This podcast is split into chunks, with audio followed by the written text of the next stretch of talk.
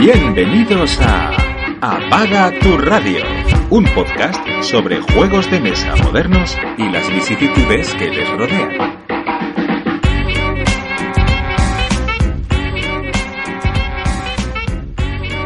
Bienvenidos a la segunda toma de esta entradilla que grabamos por segunda vez. Eh, aquí está conmigo, como siempre, el señor Pirracas.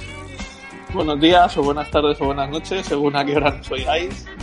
Y nada, pues eh, disculparnos lo primero por la falta de programa de hace 15 días que deberíamos de haber editado. De hecho, por eso decimos que estamos grabando otra vez esta entradilla, porque ha quedado totalmente obsoleta. Teníamos grabado parte del programa, pero bueno, por distintas excusas que no vamos a estar aquí eh, sacando a, coalición, eh, se, ha, quedado sin grabar. Y entonces, bueno, pues la volvemos a grabar y hablamos un poquito de. bueno, vamos a hacer el programa parecido al que teníamos pensado, pero cambiando un, par de, de cosillas, ¿no?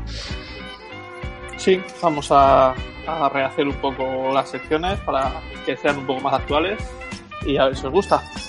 Bueno, pues en principio en Aquí te pillo, aquí te mazo. Eh, hace dos semanas íbamos a hablar de la Gen Con, para crear un poquito de hype, pero ahora mismo en el momento que estamos grabando está siendo eh, la Gen Con en sí. Así que bueno, algunas cosas a lo mejor pueden quedar un pelín soletas, pero yo creo que más o menos eh, podemos hacer un repasillo majo de, de la Gen Con eh, y es de lo, de lo, que vamos a hablar eh, en primer término. Después creo que tenemos ahí una entrevista pirata rápida sorpresa al señor Pirracas, que no se espera lo que le va a pasar. O bueno, ahora tal vez sí ya te lo esperas. Ahora ya sí. Pero bueno, cuando se grabó, cuando se grabó no, no te lo esperaba así. Aún así, no, bueno, no, no os toméis muy en serio algunas respuestas, las hice sin pensar, ¿eh? Claro, es la, la idea, bueno, ya luego lo, lo comentaba, es la idea que, que no pensarás mucho, responderás rápido y, y bueno, eh, yo creo que quedó graciosa, yo la, la he escuchado después y, y, queda, queda maja. Así que ya ahora, claro, pensando uno en su casa, pues te, se te ocurren cosas mejores y uno es más audaz, ¿no? Es como eso de, tengo la respuesta perfecta, pero ya, ya es lo que hay. Ahí, se, ahí se nos queda, para eso ya no te lo voy a cambiar, eso nos regrabamos. Y bueno, y por último, un, una que hemos jugado, ¿no? Un repaso a, las cositas que hemos jugado así en los últimos días, que como hemos acumulado bastante, pues intentaremos no hacerlo muy largo. Eh, va a ser el último programa de la temporada piloto. Queríamos haber hecho cinco, se van a quedar en cuatro. Pero bueno, eh, yo creo que final de agosto, principio de septiembre, eh, volvemos aquí con fuerza, con ganas y con ideas que tenemos con la, con la primera temporada oficial de Apaga tu Radio. ¿No te parece? Sí, y volveremos a retomar el tema de las entrevistas, que parecía que a la gente le, le, estuvo gustando, pero ahora en verano es un poco más complicado, así que lo retomaremos y volveremos con más fuerza. Y encarando ya para ese. Sí, sí, es en que ya el señor Pirraca me ha confesado que no va a comprar ya nada más porque va a hacer una buena buchaca para llevarse todos los euros a Essen en efectivo. Y tengo que hacer hueco en las estanterías, así que pasaos todos por mi hilo de venta. Sí, luego eso tenéis la BSK, algo, algo le podréis pillar señor Pirracas para hacerle. Si no es por el dinero, es por el hueco, ya os lo digo. Sí, es por el hueco, sí, sí. Muy bien, pues nada, empezamos el programa, esperamos que os guste y vamos con la primera sección.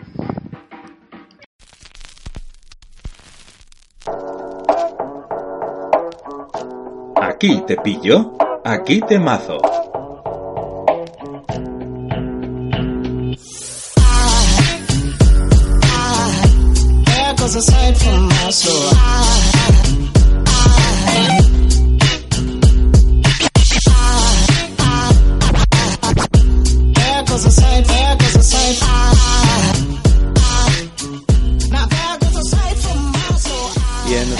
Sección Aquí te pillo, aquí te mazo no podíamos dejar de hablar de, del evento que está ocurriendo ahora mismo, que no es otro que la Argencon, la feria de juegos de mesa más importante de, de, Estados Unidos, un rivalizando de tú a tú con la europea que no deja de ser otra que es, en verdad.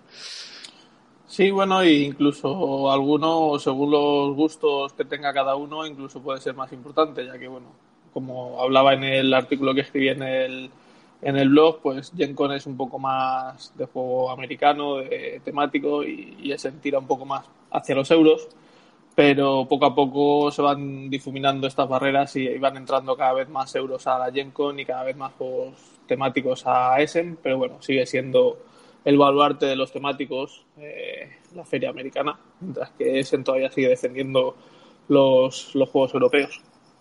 Sí, bueno, yo lo primero recomendar, como ya ha comentado Pirracas, el, el artículo que, que, se curró ahí eh, hace 15 días para con, con, los juegos que iban a salir en Gen Con y tal, ha quedado bastante bastante currado. Y bueno, eso, la Gen Con, hay gente como nuestro amigo Ismael de Discípulos de Mitas que es lo que le vuelve loco. De hecho, están haciendo en, su web ahora mismo que cuando estamos grabando tienen la página en directo enlazada y, es lo que le mola a él, el plastiquete. El plastiquete, los, eh, los juegos de Fantasy Flight Games.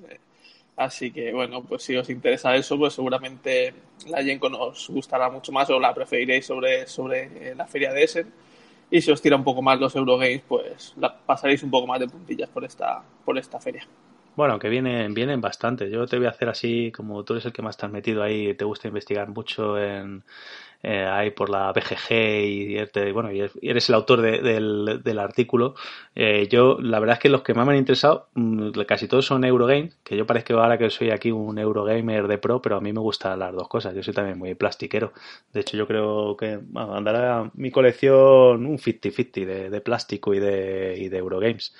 Y bueno, mm, te vamos, vamos a hacer un repasillo así a juegos que, que me han llamado la atención, ¿no? Hay un poquito de todo. El primero que veo aquí, que yo creo que va a un bombazo a nivel de azul, tal vez, eh, en cuanto a ventas me refiero, es el abstracto Riff, ¿no? que además es de, de, de los mm. mismos, de la misma compañía. Sí, ese le tenemos además eh, en brevísimo ya también en España, es de Nest Move Games, que es de, bueno, es, la, la, editorial es Plan B Games, pero luego tiene una rama que se llama Next Move que van a sacar juegos así abstractos y sacaron azul y ahora han sacado Riff, que cada jugador es un, arrecife de coral y tiene que ir evolucionando haciendo patrones de colores eh, según unas cartas para ir puntuando. Entonces parece muy, muy curioso. Tienes que ir haciendo varios niveles con fichas de colores para conseguir los patrones que, van saliendo en las cartas. Bueno, yo esté muy mal, tiene que salir para que no, no le añade a la colección, pues eso, para tener al lado de, de, azul, de Dragon Castle, de no sé, incluso Sagrada. El nuevo azul que va a salir. El nuevo azul, sí, son juegos que, que te entretienes como jugón y además se lo sacas a cualquier persona porque porque lo ven en mesa y les, mola. Y son fáciles son juegos de, muy Son juegos muy bonitos, además. Fáciles de asimilar, cuatro reglas y, resultones. Luego veo por aquí uno que este sí que ya le llevo yo tiempo en seguimiento, que lo presentan allí en, en Gen Con antes que, que en Essen, que es el Coimbra, de mm. Flaminia Brasini y Virginio Gigli, ¿no? Eh, y lo saca sí. Egerspiel, los de Greek Western Trail, Mombasa, Rococo, grandes euros. Sí, los autores de, de, Lorenzo, bueno, han hecho muchas cosas y juntos hicieron el Lorenzo Magnífico, que un juego que me encanta. Eh, y el juego está basado en, está, bueno, se desarrolla en Portugal en los siglos, en los siglos XV y XVI y seremos una familia de, influyente de Coimbra y tendrá que ganar, tendrás que ir ganando de prestigio de, de los ciudadanos más influyentes y patrocinando expediciones marítimas y demás. Y bueno, la mecánica dicen que es muy novedosa, que será un draft con dados, que podrán usarse de distintas formas y que según los dados que cojas habrá repercusiones. Eso es evidente, no sé qué es, qué es la novedad. Si coges un dado, tiene repercusiones, claro, el dado que cojas repercutirá. No sé, no me he leído el manual, solo lo que hablaba en el juego era bastante bonito, tenía, tenía muchos dados y habrá que ver lo novedoso que es esta, esta mecánica. Al fin y al cabo parece un draft de dados, pero bueno, veremos a ver. Hombre, yo creo que lo, los dos diseñadores son garantía de que por lo menos va a mm. ser un juego resultón y, y majete. Sí, Anda, la editorial también. La sí, editorial suele sacar unos juegos siempre. Será un juego con un, un, peso de tres y poco, ¿no? Así, y tiene, tiene buena pinta. Además, gráficamente es muy bonito.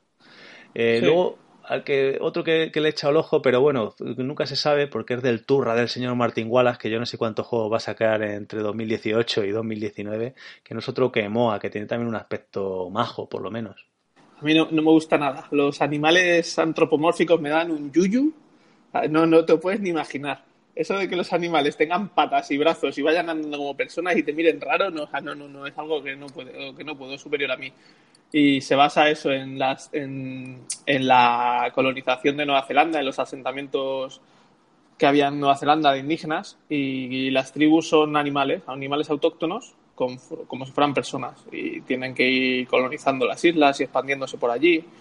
Y no sé, el juego, pues si te gustan los animales antropomórficos, pues puede que te parezca bonito. A mí lo que me, lo que me da es mucho yuyu Y sí, lo que has dicho, va a sacar un millón de juegos Martin Wallace en estos, en estos, en estos años. El Lincoln, el Exodus, los dos Brass, el Book of Dragons, el Australia, el Wildlands, un mogollón de juegos este MOA. Entonces, no sé, algunos saldrá bueno. Los Brass seguramente sean buenos porque eso ya existían, pero algunos saldrá bueno, pero no sé, no sabemos cuál será. Habrá que ir probándolos todos porque este hombre es muy de experimentar y lo mismo te hace un bombazo como te hace una mierda como un ciprés, como dice David Arribas. ¿Puede, puede ser que tenga el síndrome del señor Kinicha, Martin Wallace. No este el tío, lo que pasa es que necesita pasta. Si tiene que. necesitará pasta. Si no es que le engañan a todo el mundo, pues necesitará hacer juegos a tu triple para pagarse su casa en Nueva Zelanda. muy bien. Bueno, otra cosita que sale muy interesante, que además, eh, sí, las, las traen ahí en la Gencom, pero puedes ir mañana a la tienda y, y comprarla porque ya lo ha traído más que Oca. Es la expansión para el bombazo Greek Western Trail, Race to the North aunque no me gusta nada como lo han traducido, es rieles hacia el norte, no es raíles, tío, raíles hacia el norte, no rieles. Riel, eso, esa palabra me suena muy anticuada, pero bueno, sí, es una expansión que te añade, te añade un par de, tres ciudades más para vender el ganado y para poder establecer nuevos edificios por allí y, darte más opciones a la hora de, moverte por el tablero. Así que bueno, el juego va a ser un juegazo, me encantaba y, la expansión pues seguro que, cae también para probarla a ver si, si, aporta mucho o no. Sí, bueno, como ya hemos dicho, puedes ir hoy mismo ya a la tienda, el tienes en castellano porque ha salido, yo creo que ha sido esta misma semana.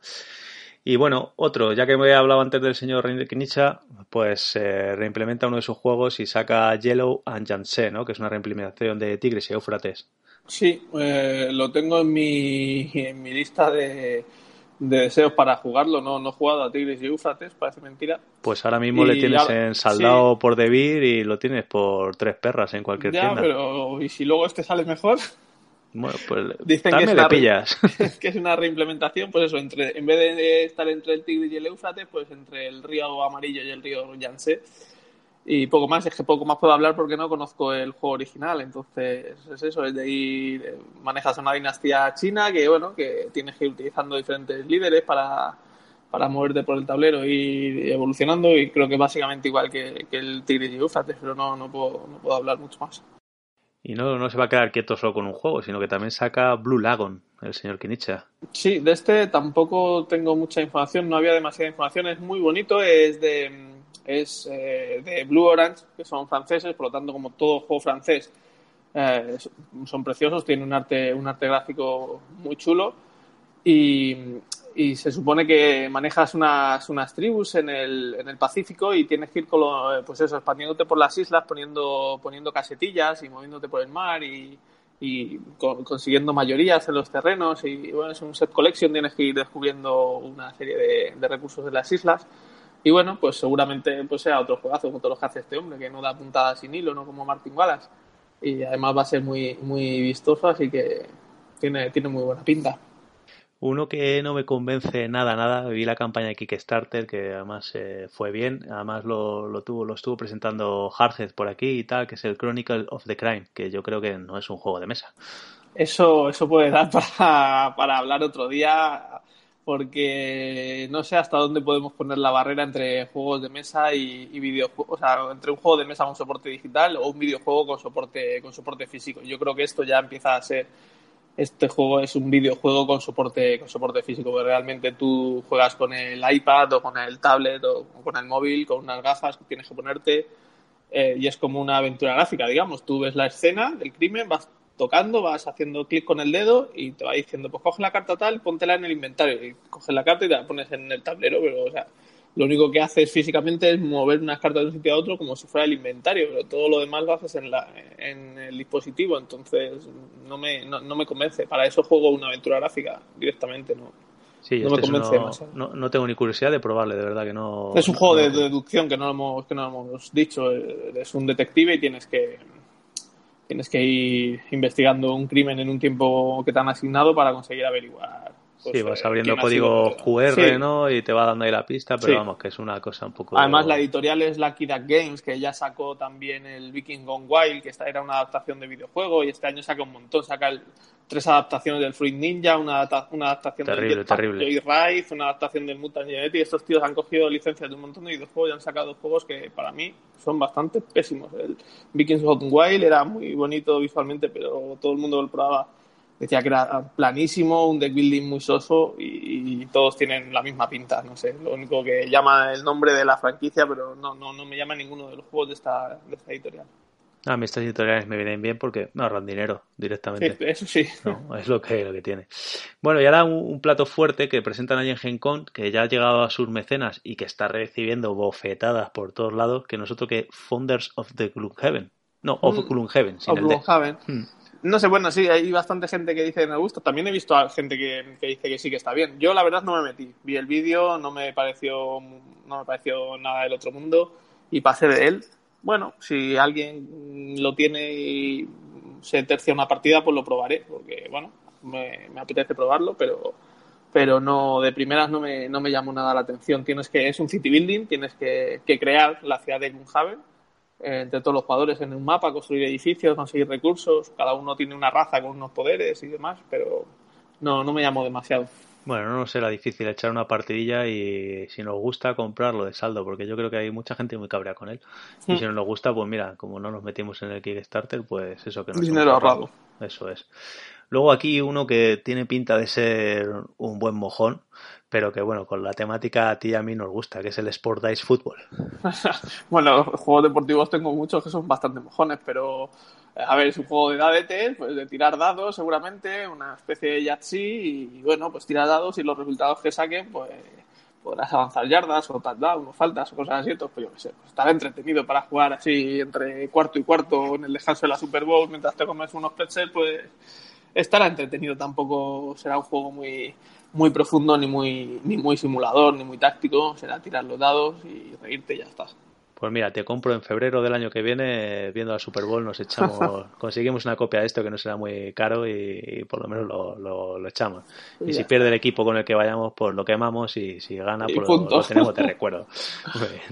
Otro juego que presenta en, en Gen Con que tuvo una campaña bastante exitosa en Kickstarter y que es una, no sé si llamarlo reimplementación o reedición, es el Endeavor Egg of Sale, que además ha, anunciado recientemente, como casi todo, eh, maldito Games que lo va a traer en castellano. Sí, lo va a traer en castellano, lo que pasa bueno, traerá la edición básica, supongo. En Kickstarter una edición deluxe, digamos, que traía todos los todas las fichas de plástico muy, muy bonitas.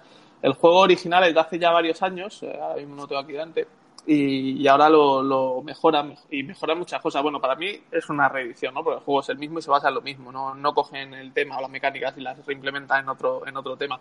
Es el mismo juego, el tablero es igual, lo único que han han hecho un tablero para menos jugadores y un tablero para más jugadores, para que decían que, si no el original, si jugaban pocos jugadores, era un tostón y han cambiado alguna, alguna regla, que han, depurado alguna regla que no funcionaba muy bien. O sea, bueno, le han dado un lavado de, de cara visualmente, que ahora sí es más bonito también, y un lavado de cara también a las reglas.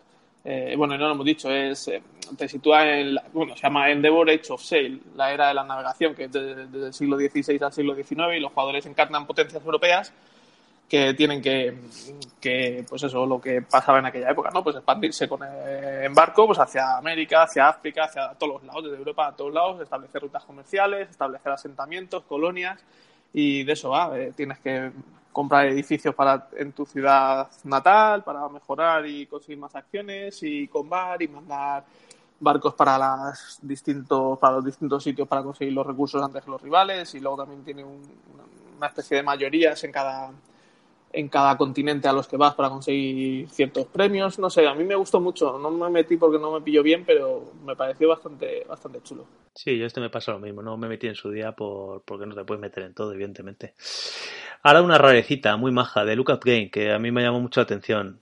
Piet Match. ¿Qué te parece este? Este te ha echado gracia a ti.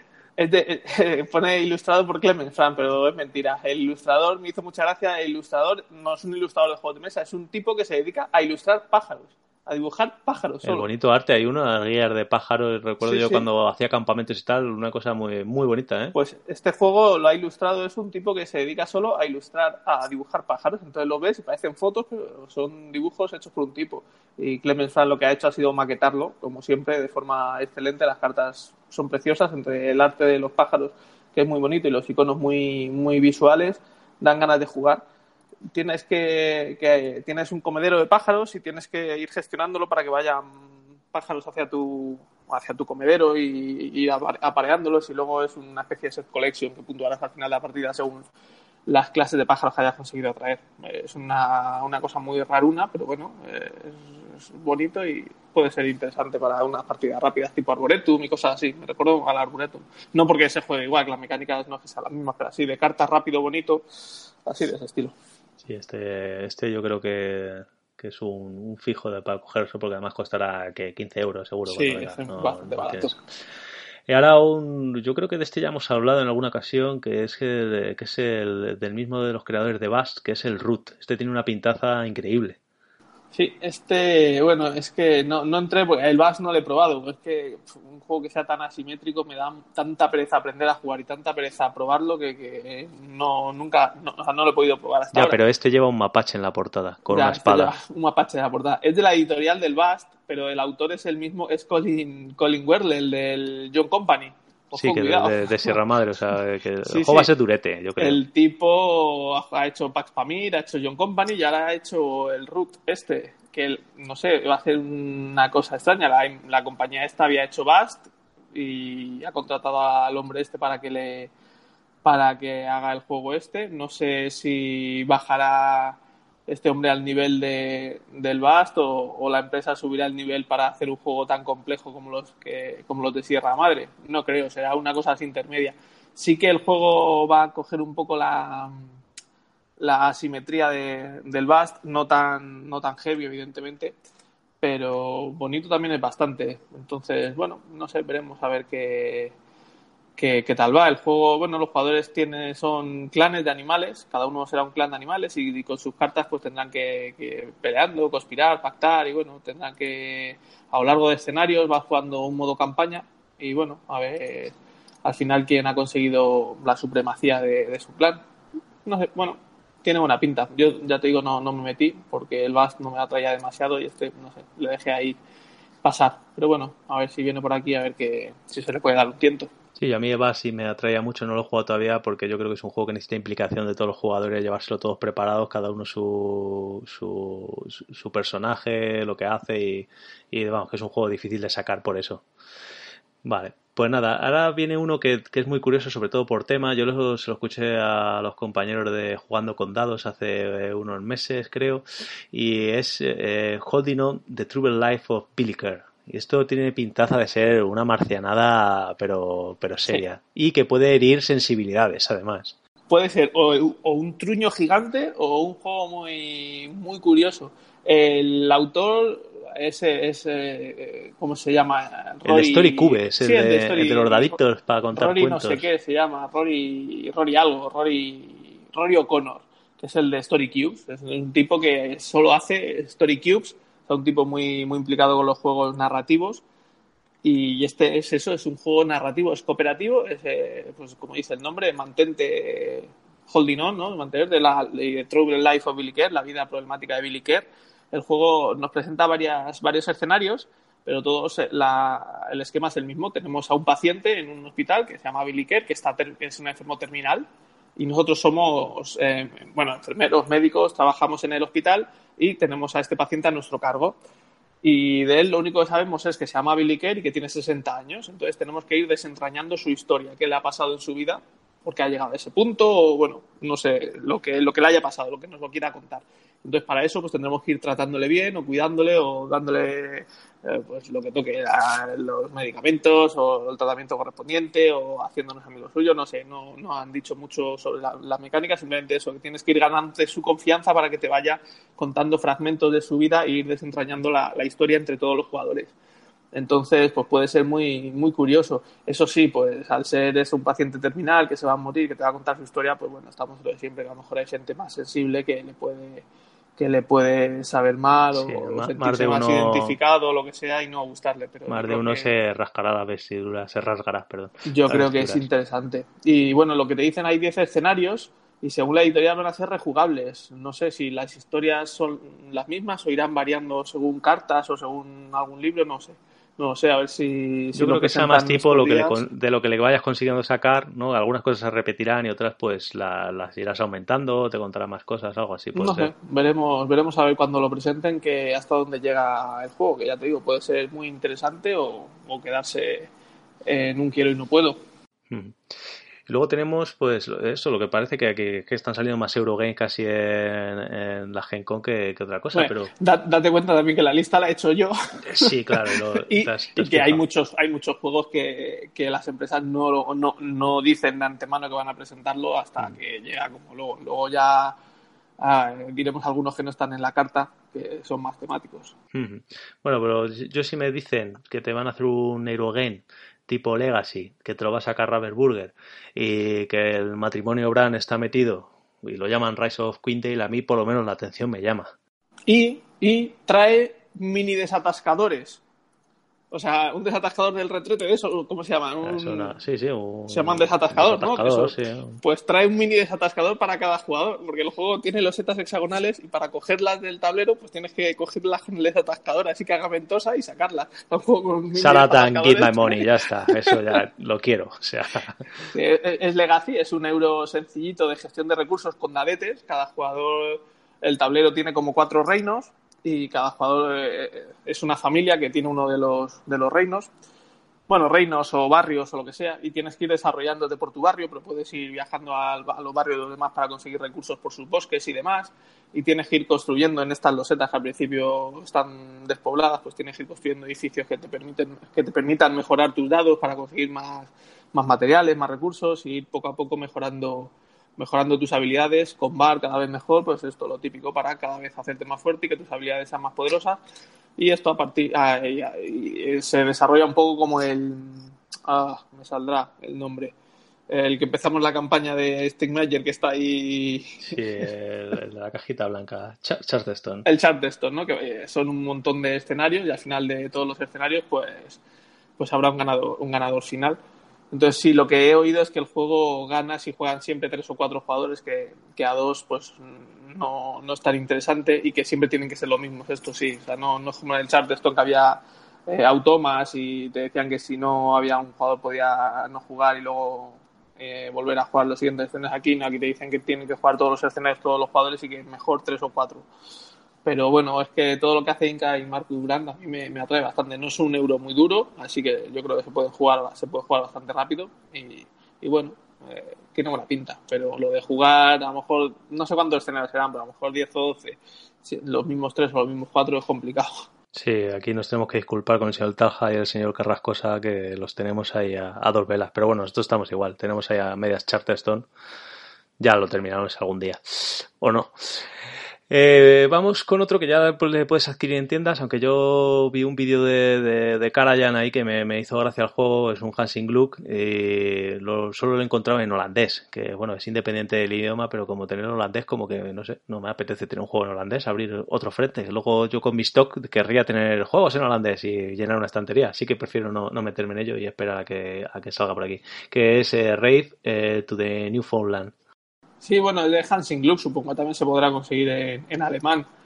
no, ahora he estado rastreándole y ahora mismo si te puedes buscarle en holandés. No sé por qué solo en holandés. Bueno, pues ahora estará en inglés también, supongo. Seguro.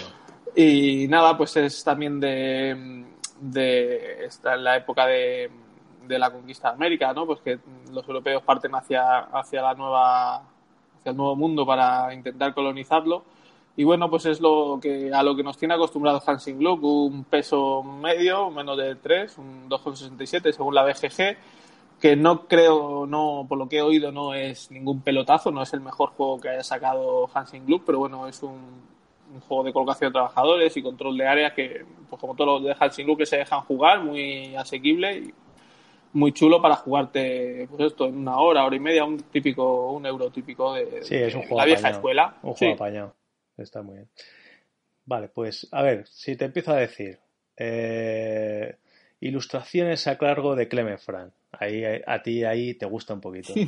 que lo va a sacar Maldito Games, que es un Eurogame, que, que el tío que, que, lo diseña ha diseñado Solkin, Marco Polo, Gran Hotel, Lorenzo el Magnífico y que se llama Simone Luciani, directamente ya tienes los 45 euros apartados, ¿no? Están ahí tirados sobre la pantalla, pero vamos, y la portada, como siempre, magnífica. Una manzana y, dentro de la manzana como que se dibuja, como que se ve la cara de, de Newton, se supone que es, porque el juego se llama Newton. Es una cosa muy, muy rara lo que nos tiene acostumbrados Clemens Frank, me encanta. Y la temática es muy marciana también. en el siglo XVII, la época de los, de los inventores, pues nada, aquí en la época de Galileo Galilei, Copérnico, Kepler Isaac Newton, pues los jugadores son científicos, jóvenes científicos que quieren ser, que quieren ser alguien en el mundo de las ciencias, quieren hacer sus descubrimientos, sus teorías, y entonces pues tienes que viajar por Europa estudiando y desarrollando tus teorías, publicándolas, no sé, a ver, el tema está pegado como siempre, pero bueno, pues hace, es curioso ver un tema así que no sea pues moverte por, por, por Alemania comerciando o por, el Italia, el Renacimiento, o sea, me parece muy, muy curioso el, el tema y, pues eso, de cabeza, de cabeza, de cabeza por él.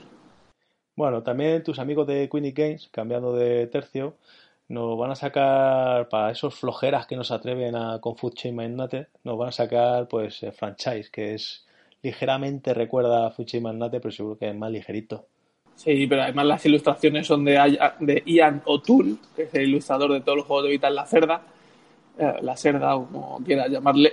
o sea, que ves la portada y te recuerda a Fuchin Magnate porque es eso, es, Estados Unidos durante la década de los 60 que empezaron todos los restaurantes de comida rápida y demás y, te llama la atención. Realmente no es de comida rápida, ¿vale? Cada jugador tiene un negocio, acaba de empezar una pequeña, un pequeño negocio que puede ser alquiler de coches, un, un o sea, una cafetería sea un restaurante o una cafetería o puede ser distintos distintos tipos de negocios y tienen que expandirse, tienen que expandirse por el tablero, es el tablero es el tablero de América, tienen que expandirse y abrir y abrir sucursales por todo por todo el estado para al final ser la franquicia que más que más influencia y más beneficios tenga.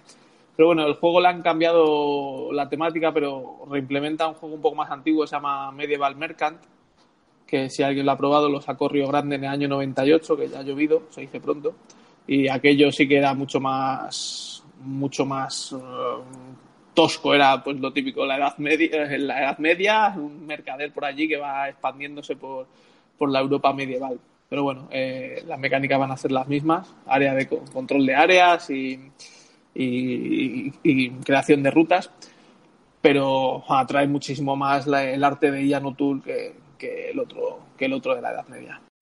Yo voy a hacer un pequeño paréntesis aquí, os voy a recomendar una película que se llama El Fundador, que de, bueno, eh, te cuenta la historia de la fundación de McDonald's, que ahí puedes ver un empresario con malas pulgas de verdad, ¿no? Cómo se, se formó y la, la, verdad es que es interesante la película.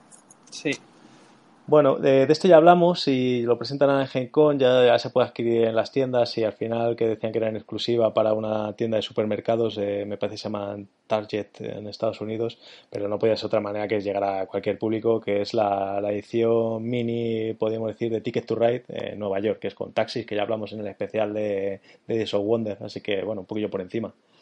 Sí, partidas de 15 minutos, lo cual es muy curioso para un Ticket to Ride, de dos a cuatro jugadores con un mapa de Manhattan muy, muy pequeñito, mucho más pequeño de lo que nos tiene acostumbrados. Y en vez de llevar trenes, pues los jugadores llevarán taxis que tendrán que, unir distintos, distintas atracciones turísticas por, por todo Manhattan. Pero la mecánica, pues igual. La misma, no hay más. Eh, creo que la máxima rutilla a cubrir de tres taxis, me parece, o algo así. O sea que es un juego de pim pam, pim pam y rapidito. Y bueno, ya se nos está viendo el plumero, ¿no? Aquí hablando mucho euro en general y tal. Vamos a hablar un poquito también de, los temáticos así que, van a salir. Aunque la mayoría, como está pasando últimamente, son de Kickstarter. Eh, quizá uno de los principales sea de Cool Mini, la Son of, eh, of Ice and Fire Ah, perdón. Ah, A Song of Ice and Fire. Ah, Canción de hielo y fuego, vamos. El de, el de Juego de Tronos que lo llama la gente. Que bueno, hay mucha gente que dijo que fue un batacazo de, de Cool Mini, pero bueno, fueron dos millones y medio o tres casi que recaudó. Era un juego, yo creo, ambicioso con la, con la licencia que se han gastado un pastón. Pero bueno, no tenía mala pinta. Yo no me metí por, por pasta, pero no tenía mala pinta. Es un juego de minis, pues bueno, intentándole hacer un poco la competencia a, Games Workshop o últimamente a, a, Fantasy Flight y ahora se han metido ellos también con esta licencia bastante fuerte y a ver qué tal les sale qué tal les sale el tiro. Y ahora pues presentaban creo que es demo todavía no no creo que todavía no va a llegar el juego a los mecenas pero bueno eh, iban a presentarlo allí para que la gente lo pudiera ver y pudiera echarse algunos turnos para ver cómo funcionaba pero es un juego de escaramuzas con entre las familias y, y bueno, pues lo que podemos esperar de un juego de, este estilo de bandas. Este, además, yo creo que este va a ser un juego que o te metiste en el Kickstarter en su día o, luego el dineral que te va a poder acarrear el meterte ahora después, eh, subirte al carro después. No sé, yo, yo creo que no, no merece la pena. Ah, es que Cool Mini, los juegos que saca por Kickstarter, como luego tienen una vida muy corta, salen por Kickstarter y luego en tienda tienen poco recorrido. Entonces, no sé, no sé la filosofía que tendrá con esto. No es como Fantasy Flight que paga su licencia, te saca el, último Star Wars Legión y va a estar ahí hasta, que le saque bien, no va a parar de. Aunque no se habla mucho de Legión, eso también es cierto, y no se ve mucho en tiendas y tal. Sí, pero bueno, seguramente su público, su público tendrá y si no, pues bueno, pues te lo cancelan y se dedican a, sacarte naves gigantes de la armada y, listo. Ahí, ahí, hoy como hoy ha salido ahí una publicación de, de armada con un superdestructor que, que yo no tengo armada ni, ni quiero meterme porque si no querré todo, pero ese de superdestructor tiene que estar aquí encima de, de mi cabeza, lo voy a coger seguro. Más plástico, más Cool Mini, más eh, Kickstarter, Kikas de Board Game, mm, basado en los cómics. Basado en los cómics de Kikas, que yo personalmente no los he leído, solo he visto las pelis, pero es un juego cooperativo, ¿no? Que los, los jugadores son los superhéroes de, de, bueno, superhéroes o héroes, o como quieras llamarlo, de, de Kikas, y tienen que, que, mantener Nueva York a salvo, ¿no? pues lo típico, hay un supervillano con su plan secreto y, y sus minions a los que hay que darles candela y, derrotar al final al, al, jefe malvado. Y poco más, moviéndote por los distritos de Nueva York para que no se vaya, no, no se vaya todo al carajo.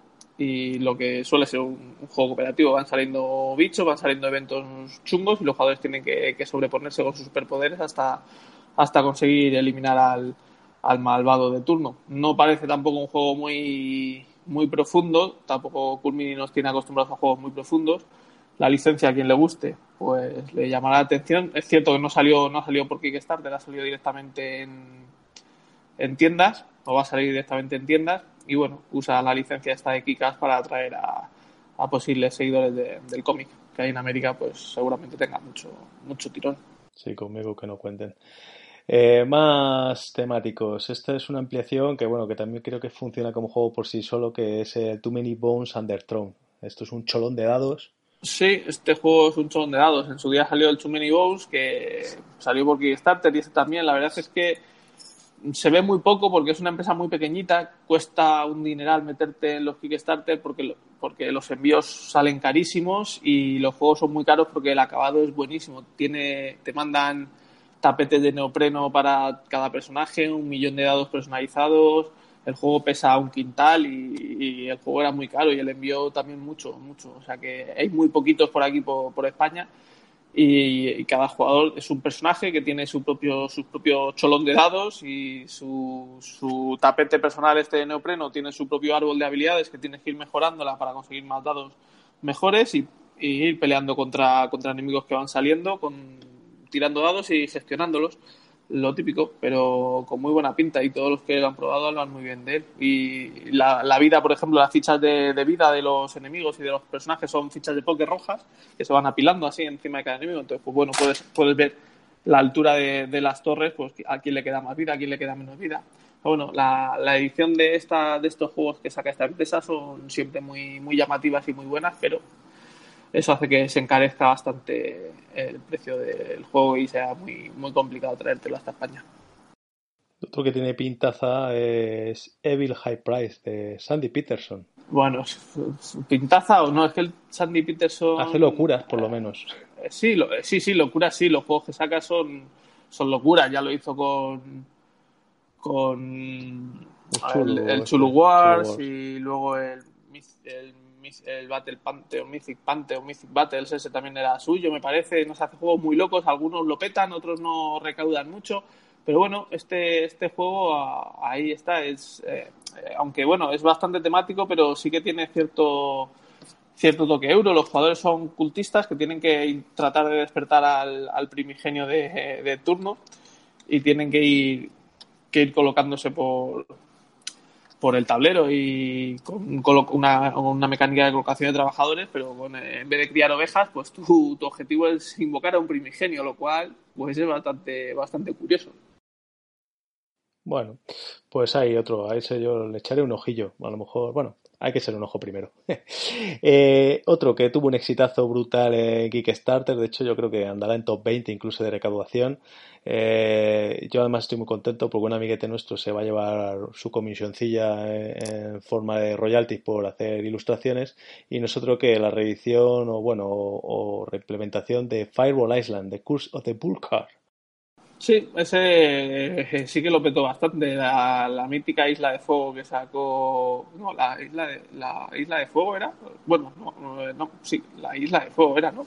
Que salió, que sacó MB, ¿no? En los, en los 90, que tenía, era una isla, los jugadores movían sus peoncillos y luego, pues, la, encima del el tablero era tridimensional de plástico y encima del todo se ponía una como una cabeza de un ídolo y por ahí se metían canicas rojas, las tirabas y iban cayendo por unos caminillos, entonces pues se llevaban a los a los muñecos de los rivales, o bueno, a veces te equivocabas y te llevabas al tuyo, iba tirando árboles y tiraba puentes y te caías, y bueno, era una, una, una oca, o sea, no tenía mucho más, y aquí pues nada, los de la empresa Restoration Games, que se está dedicando a coger juegos antiguos y a restaurarlos, como su mismo nombre indica, para mí con más desacierto que acierto, la verdad, pero bueno, la nostalgia es lo que tiene, pues ha cogido esta, el juego este de la Isla de Fuego y le ha dado un lavado de cara. Ha sacado el juego base y un montón de expansiones y bueno, un montón de cartas, un montón de, mecánicas actuales y a ver qué pasa. Yo no creo que deje de ser algo muy, muy ligero, que apela más a la nostalgia que a otra cosa, pero muy llamativo además con lo de las canicas por ahí. Creo que hay una expansión que es como un cañón también que tira bolas,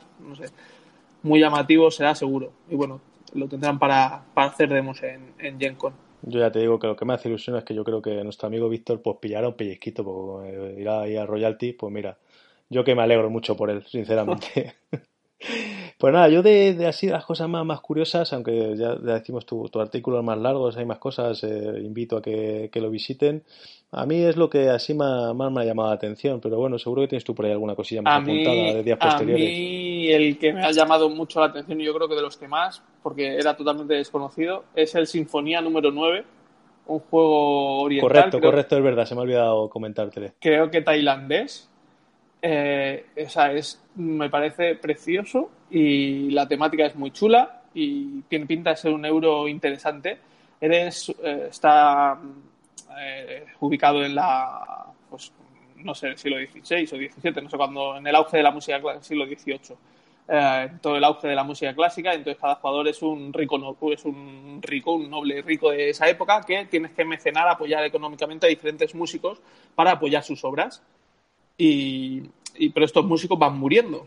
Entonces cuando mueren, pues se hace una especie de puja a ver quién consigue quedarse con los derechos de las obras que han que han publicado para conseguir beneficios al final de la partida. Y luego en cada ronda también se hace un, un concierto, entonces los jugadores deberán ir poniendo dinero para mandar unos músicos u otros, entonces tiene mecánicas de, euro interesante con pujas y con gestión de, de, la pasta y además gestionando también que unos músicos van muriendo y otros y otros no. Y me recordó un poco al de Galerist en este tema, que tú vas apoyando a, en este caso a músicos, en el de Galerist a, pintores para que vayan mejorando y haciéndose más famosos y tú beneficiarte de esa fama que van consiguiendo para luego vender sus obras más, más caras.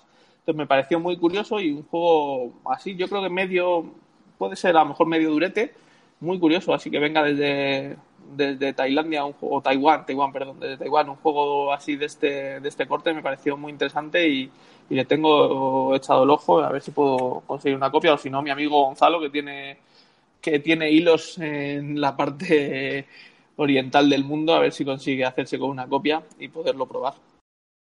Pues muy bien. Luego también un montón de expansiones que estamos esperando, Whistle Stop, por ejemplo, Rocky Mountains. Eh... Pero yo creo que sobre todo fuera, de, fuera del menú hay dos cosas muy importantes que a la gente seguro que le interesa mucho. una de ellas eh, la tercera edición de. No, tercera edición de Aljamorro. No, tercera edición, no. Bueno, la nueva edición de Aljamorro. Sí, nueva, sí, bueno, tercera, sí. Porque la primera fue el juego del ochenta y tantos.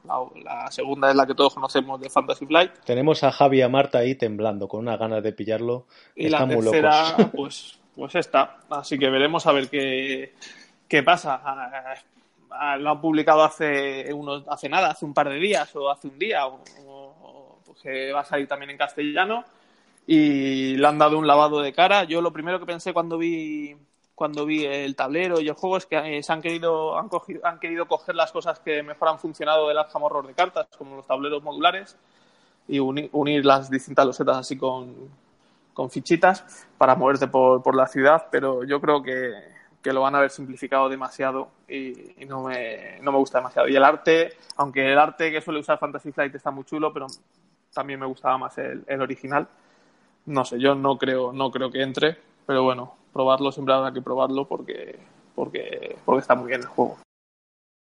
Y por otro lado, ¿cuál es la otra cosita que...? Legendary Encounters eh, Expediente X. Ese, ese... Y al final encima estás contentísimo porque... Porque acaban de publicar hace tres horas en la BGG unas cuantas fotos de la Gen Con y las cartas son muy, muy, muy chulas. Llevan fotos de Malder y Scully super jóvenes, de, de Walter Skinner, pero las cartas ah, no tienen el típico diseño de las cartas de los legendarios, sino que tienen que la parte del texto es así como un como una hoja de un expediente con su uñero, con su pestañita. El texto también está escrito con el típico la típica fuente de expediente X de máquina de escribir. Eh, no sé, está muy este, me encanta. O sea, esto ya mi dinero, excepto porque sale John Doggett, que madre mía, pero la verdad es que está chulísimo. Se ve por aquí también que salen los, sale Victor Tooms, eh, el póster de Want to Believe, el pistolero solitario, los tres personajes del pistolero solitario. Bueno, no sé, el, arte me parece que es, espléndido. Las cartas están muy bien diseñadas y muy, muy, muy chulo. O sea, vamos ahí de cabeza, pero vamos, a mí ya, con, verte con esa alegría y la que va a tener también Luis Flay, que, es otro que, es un oh, apasionado de esto. Somos unos cuantos ya por Twitter, ¿eh? con, veros felices yo ya me vale. Y mira, lo voy a pillar también, hombre, para que saquen luego más expansiones y que vendan mucho. La verdad es que sí. Bueno, pues, pues un repasito hemos dado a, las cositas. Seguro que, que, en estos días que quedan de Gen Con, que, está siendo ahora mismo, como ya hemos dicho, mientras grabamos, eh, cuando publiquemos el programa el martes, eh, esperemos que haya algún bombazo que nos podáis decir, eh, os lo habéis saltado, pues mira, pues mejor porque eh, será bueno para todos los jugadores, ¿no? La nueva edición del Rallyman también. Bueno, hay cositas por ahí que nos irán sorprendiendo con ellas. Sí, eso lo anunció pasar que saldrá en Kickstarter ahora en, en estas semanas. Eh. Y, ya se ven muchos en hilos de venta de, la, antigua, se ven a, cholón. Y antes de terminar, no puedo dejar de recomendar a todos que seguramente dentro de la semana que viene o dentro de dos semanas, en nuestro podcast amigo de Planeta de Juegos siempre hace un especial post Gencom con, me parece que es el, eh, Guille Soria de, de Club Mecatol Red, que va todos los años, te cuenta cositas de cómo llegar hasta allí, hasta Indiana, truquitos, y bueno, y te, cuenta el ambiente de allí. No puedo dejar de eh, recomendar habitualmente el, podcast, que a mí me, me, gusta mucho, y especialmente hablando de la Gen pues el, este especial sobre, sobre la misma. Bueno, pues nada, hemos hablado un poquito aquí largo y tendido de, la GenCon, exprimido un poquito aquí, aquí, al señor Pirracas, que es el investigador oficial de la BGG, y ahora se lo voy a hacer pasar un poquito mal, o no, con, una taza de café marciano donde vamos a conocerle mucho mejor. ¿Estás preparado para ello? Sí, vamos a ver qué, qué me espera. Venga, pues vamos a tomarnos una tacita de café marciano.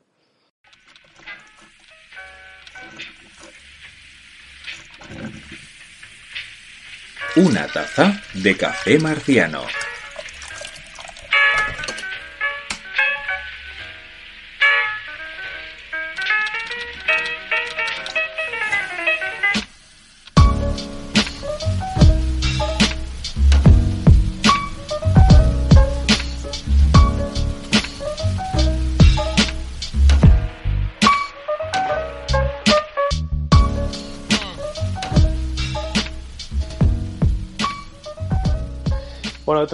Poneros y ponernos a nosotros mismos los dientes largos con estas cositas de la Gencom, que a mí me ha dejado con ganas tanto de irme allí a Indianápolis como de traerme una pila de juegos de allí, eh, vamos a con una sección que no se la espera el señor Pirracas. Le he avisado cuando íbamos a grabar y está totalmente lo que vaya a salir aquí eh, sin trampa ni cartón.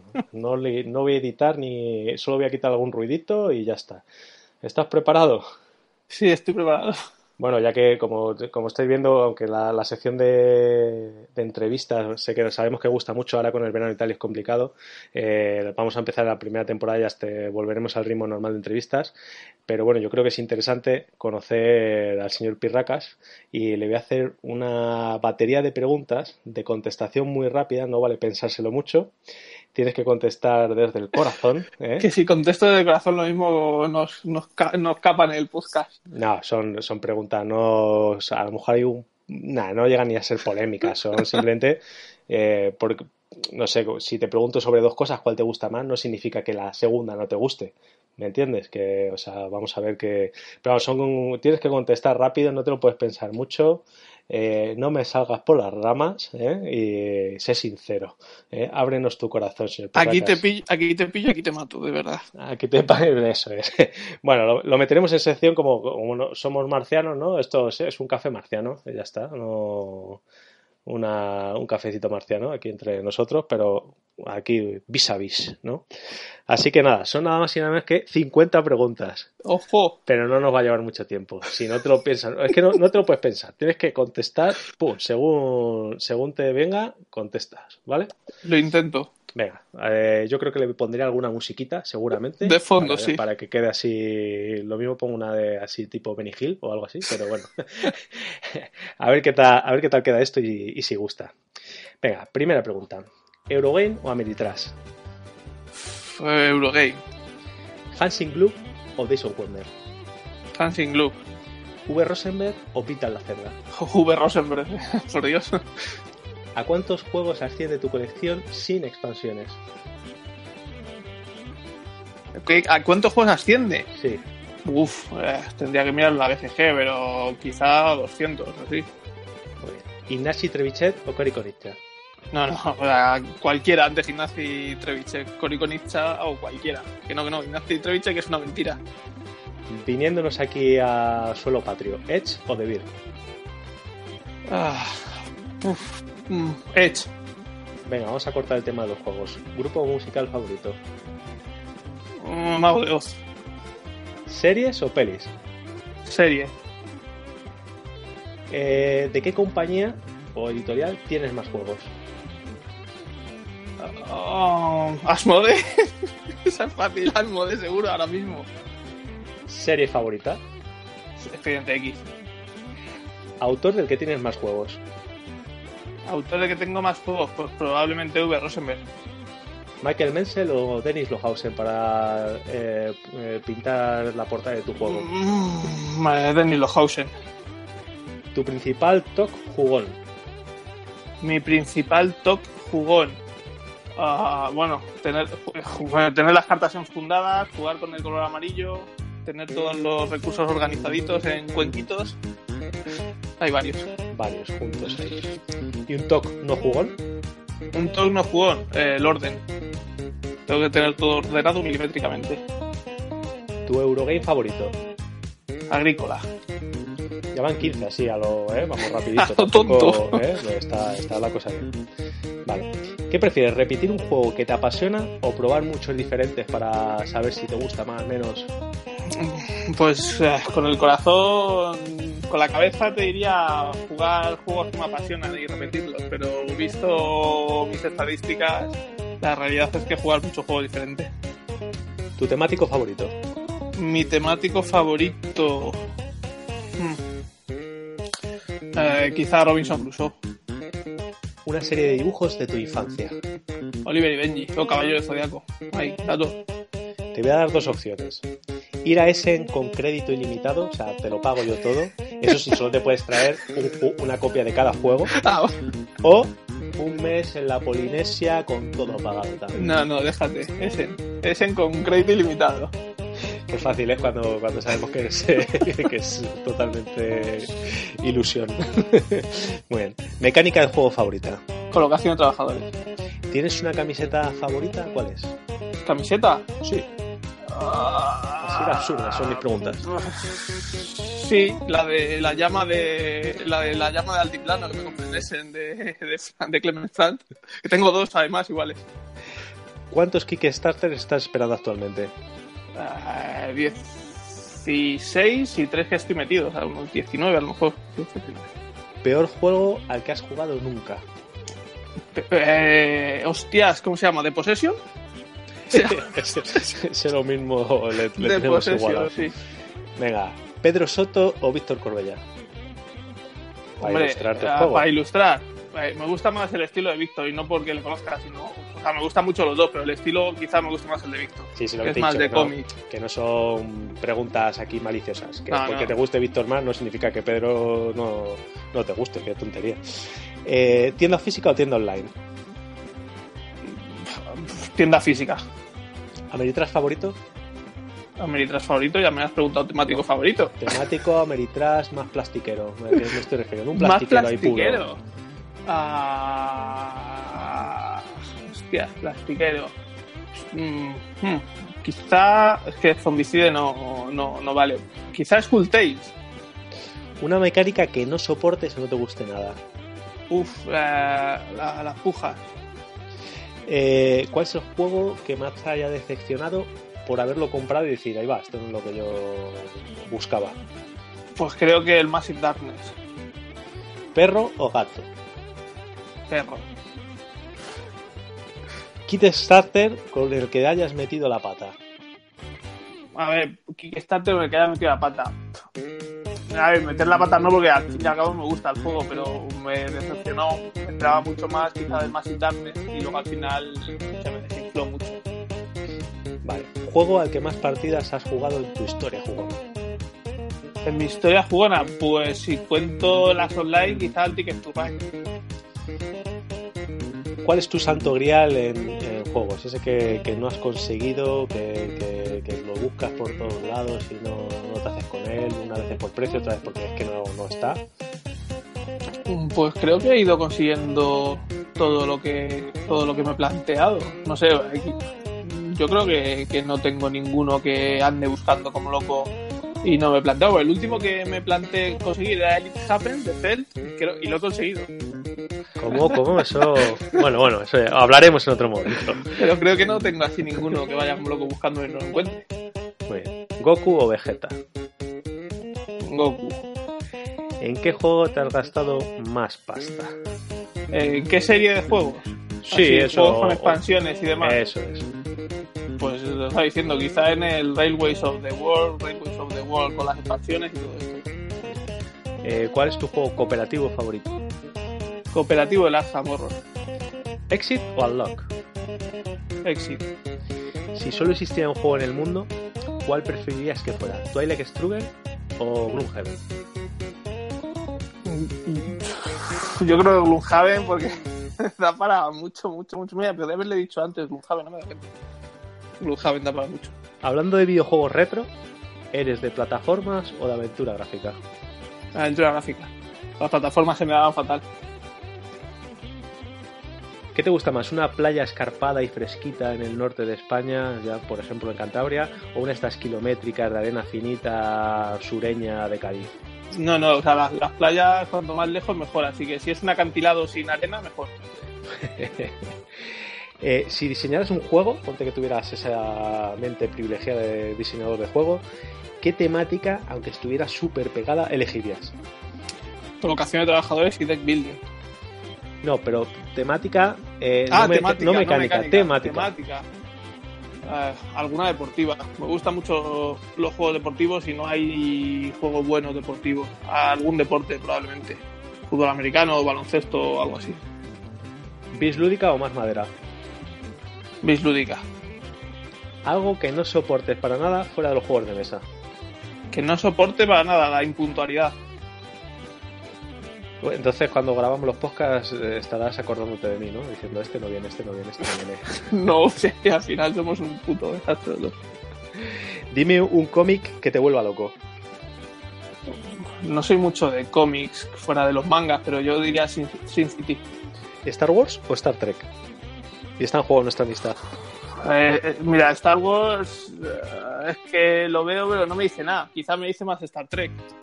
Vale, ya hablaremos. ¿Podrías estar un mes entero sin visitar la BGG?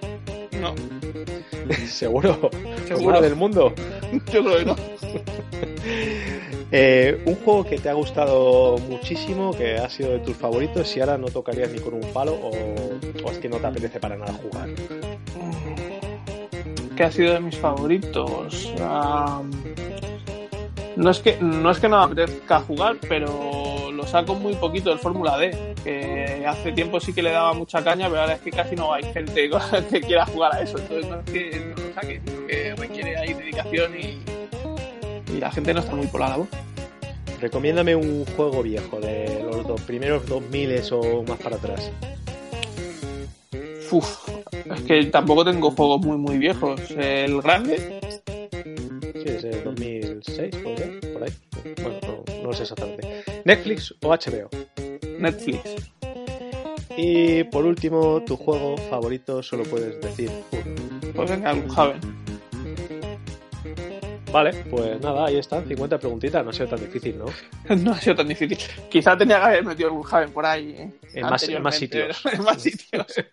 pero no me acordaba. Así, a, aquí te pillo, aquí te mato, no me viene nada a la cabeza. un poco, había algunas un poco absurdas, pero aún así, pero como para cortar, ¿no? El, ahí está. Que no fuera todo juego, juego, juego y ya está.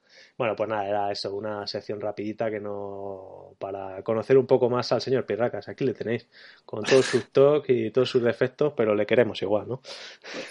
Y con toda mi barba. Eso es. Bueno, pues nada, vamos a hablar un poquito ahora de, las últimas partidas, aunque hayan sido pocas, pero tenemos por ahí algunas buenas y algunas en común además. Y, algunas, y algunas muy interesantes. Vale, pues ahora. juegos muy candentes. Ahora me cuentas cuáles son. Juega o muere.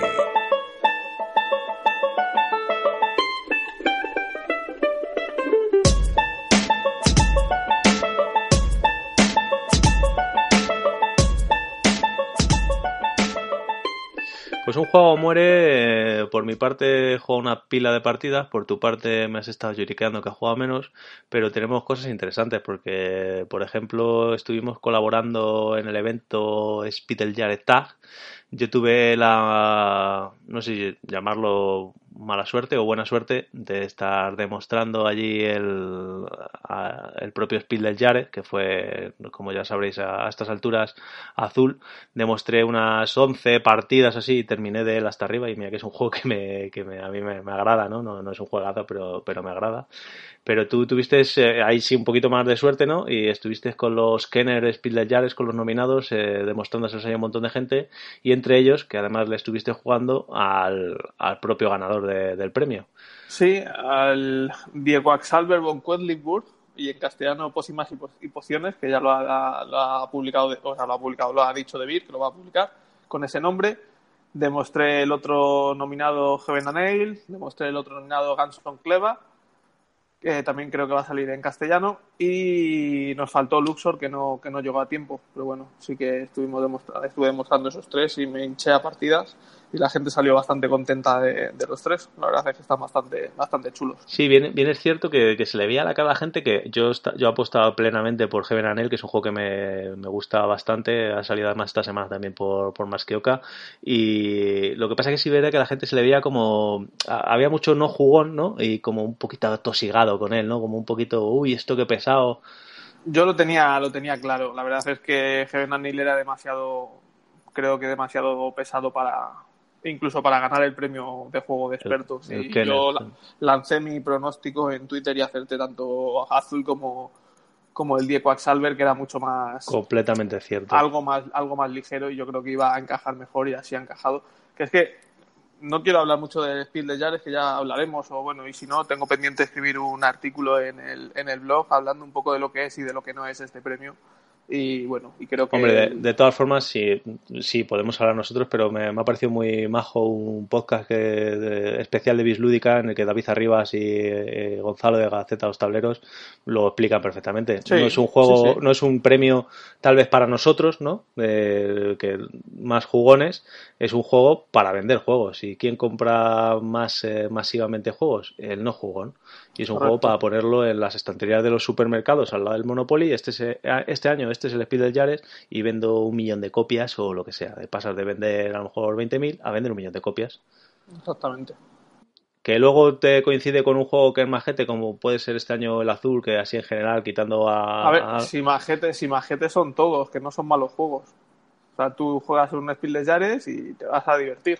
Otra cosa es que te gusten juegos más duros, pero a ver, pues. Sí, bueno, no, si, la, muestra, la muestra está en, en, este evento, el Speed del Jazz Tag, que es, pues, se hace por segundo año consecutivo, con la colaboración de, de la propia asociación de Speed Yares, eh, que lo, se organiza en GNX Alcalá, y, y, allí nuestro amigo Talja, que es un obseso coleccionista de los Speed Yares, los tiene absolutamente todos y los puso a disposición allí de todo el mundo desde el año 86, ¿puede ser? ¿Me equivoco? 89, me parece. 89 bueno, estaban allí absolutamente todos y la gente estaba encantada. El, gran público era no jugón y la gente disfrutó como, como auténticos enanos. Sí, es que, es que es eso, realmente eh, es lo que hemos dicho, es, para, es un premio para, en Alemania, bueno, desde el año 78, perdón, no del año 89 cuando se instauró. Sí, no me da ni uno ni otro, yo he hecho 76 y tuve 79, pero bueno. No, yo dije 89. Sí, que fue de la liebre y la tortuga. Sí, de la liebre y la tortuga. Y es que es eso, en Alemania hay mucha más cultura de juego y es algo mucho más, más aceptado, más normal, o sea, todo el mundo crece jugando juegos de mesa, ¿no? Aquí también hemos crecido jugando juegos de mesa, pero jugando al parchís, a la oca y al monopoly y al risk. Allí no, allí había juegos, juegos con algo más de enjundia. Pero tampoco quiere decir que mi abuela vaya a jugar al de Galleries. O sea, las abuelas allí, pues a lo mejor juegan a, la Alhambra. O sea, tienen otra cultura y es más normal. La, habrá, hay gente, mucho más, aquí en España, pues mucha gente que juega juegos de mesa son frikis como nosotros, pero también hay mucha gente normal. De hecho, si vas a una tienda de juegos de mesa física y te quedas un rato allí, vas a ver que entra mucha gente no jugona a comprar, mucha más que gente jugona.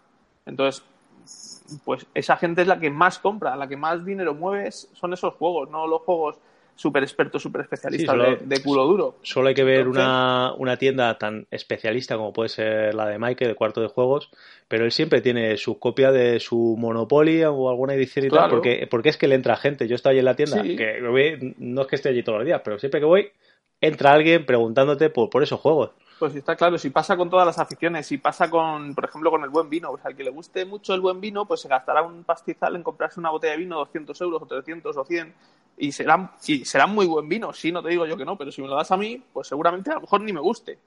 Y yo pues compro, bueno, a mí no me gusta el vino, pero bueno, pero una persona que toma vino normalmente, pues se compra una botella a lo mejor de 10 euros o 8 o 12 o 15 y ya está, y está bien. Entonces, pues, pues no quiere decir que porque un vino cueste 10 o 15 euros eh, sea malo, pues igual que un juego que sea de una dureza media o familiar vaya a ser un mal juego, no, no es independiente, no es, o sea, es independiente una cosa de la otra. Simplemente tienes que ver a quién está enfocado, a quién está enfocado ese juego. Sí, no, otra, otra experiencia que, que viví en, allí mismo, eh, yo tenía que demostrar eh, tanto Azul como The Mine. Eh, The Mine a mí es que directamente no me parece un juego. O sea, es un, pues lo que dicen, una experiencia, pero es que directamente no me parece un juego. Pero bueno, teníamos la mesa dividida, al final por suerte estuve allí con, con Jens, se encargó el de The Mine, y luego le cogió el relevo Piru de la mazmorra de Pacheco, y yo pude estar solo con Azul. Pero es que la gente se lo pasaba muy bien con The Mine y luego pasan al azul y dentro de que les gustaba, como que, no, no, pues me ha gustado más esto de The Mind, sobre todo los no, no jugones, ¿no? Y yo decía, joder, pues es que esto no es un juego, pero evidentemente va a ser un juego que no sé si PvP sale 8 o 9 euros, una barajita de cartas, y se van a inflar a vender. Eh, porque, y es que la gente se lo, se lo pasa bien. Eh, y si lo pones en vez de, en este caso en Generación X Alcalá, lo pones en el Alcampo, yo creo que se van a inflar a vender. Pones ahí, no sé, y en cuanto un poco boca a boca se podrían se podrían inflar a vender dentro de este un juego que yo jugaría. Este año además estaba eh, la curiosidad de que el mismo autor tenía tres juegos nominados, el The Mind, el autor del The Mind es Wolfgang Bars, que es el mismo que el autor del Diego Exalver von Quellenburg y el mismo que el Ganson Cleva. Algo tenía, que pillar, algo tenía que pillar. Claro, dos juegos nominados al Kenner, al Kenner Spiel de Jahres y un juego nominado al Spiel de Jahres, algo tenía que pillar, estaba claro.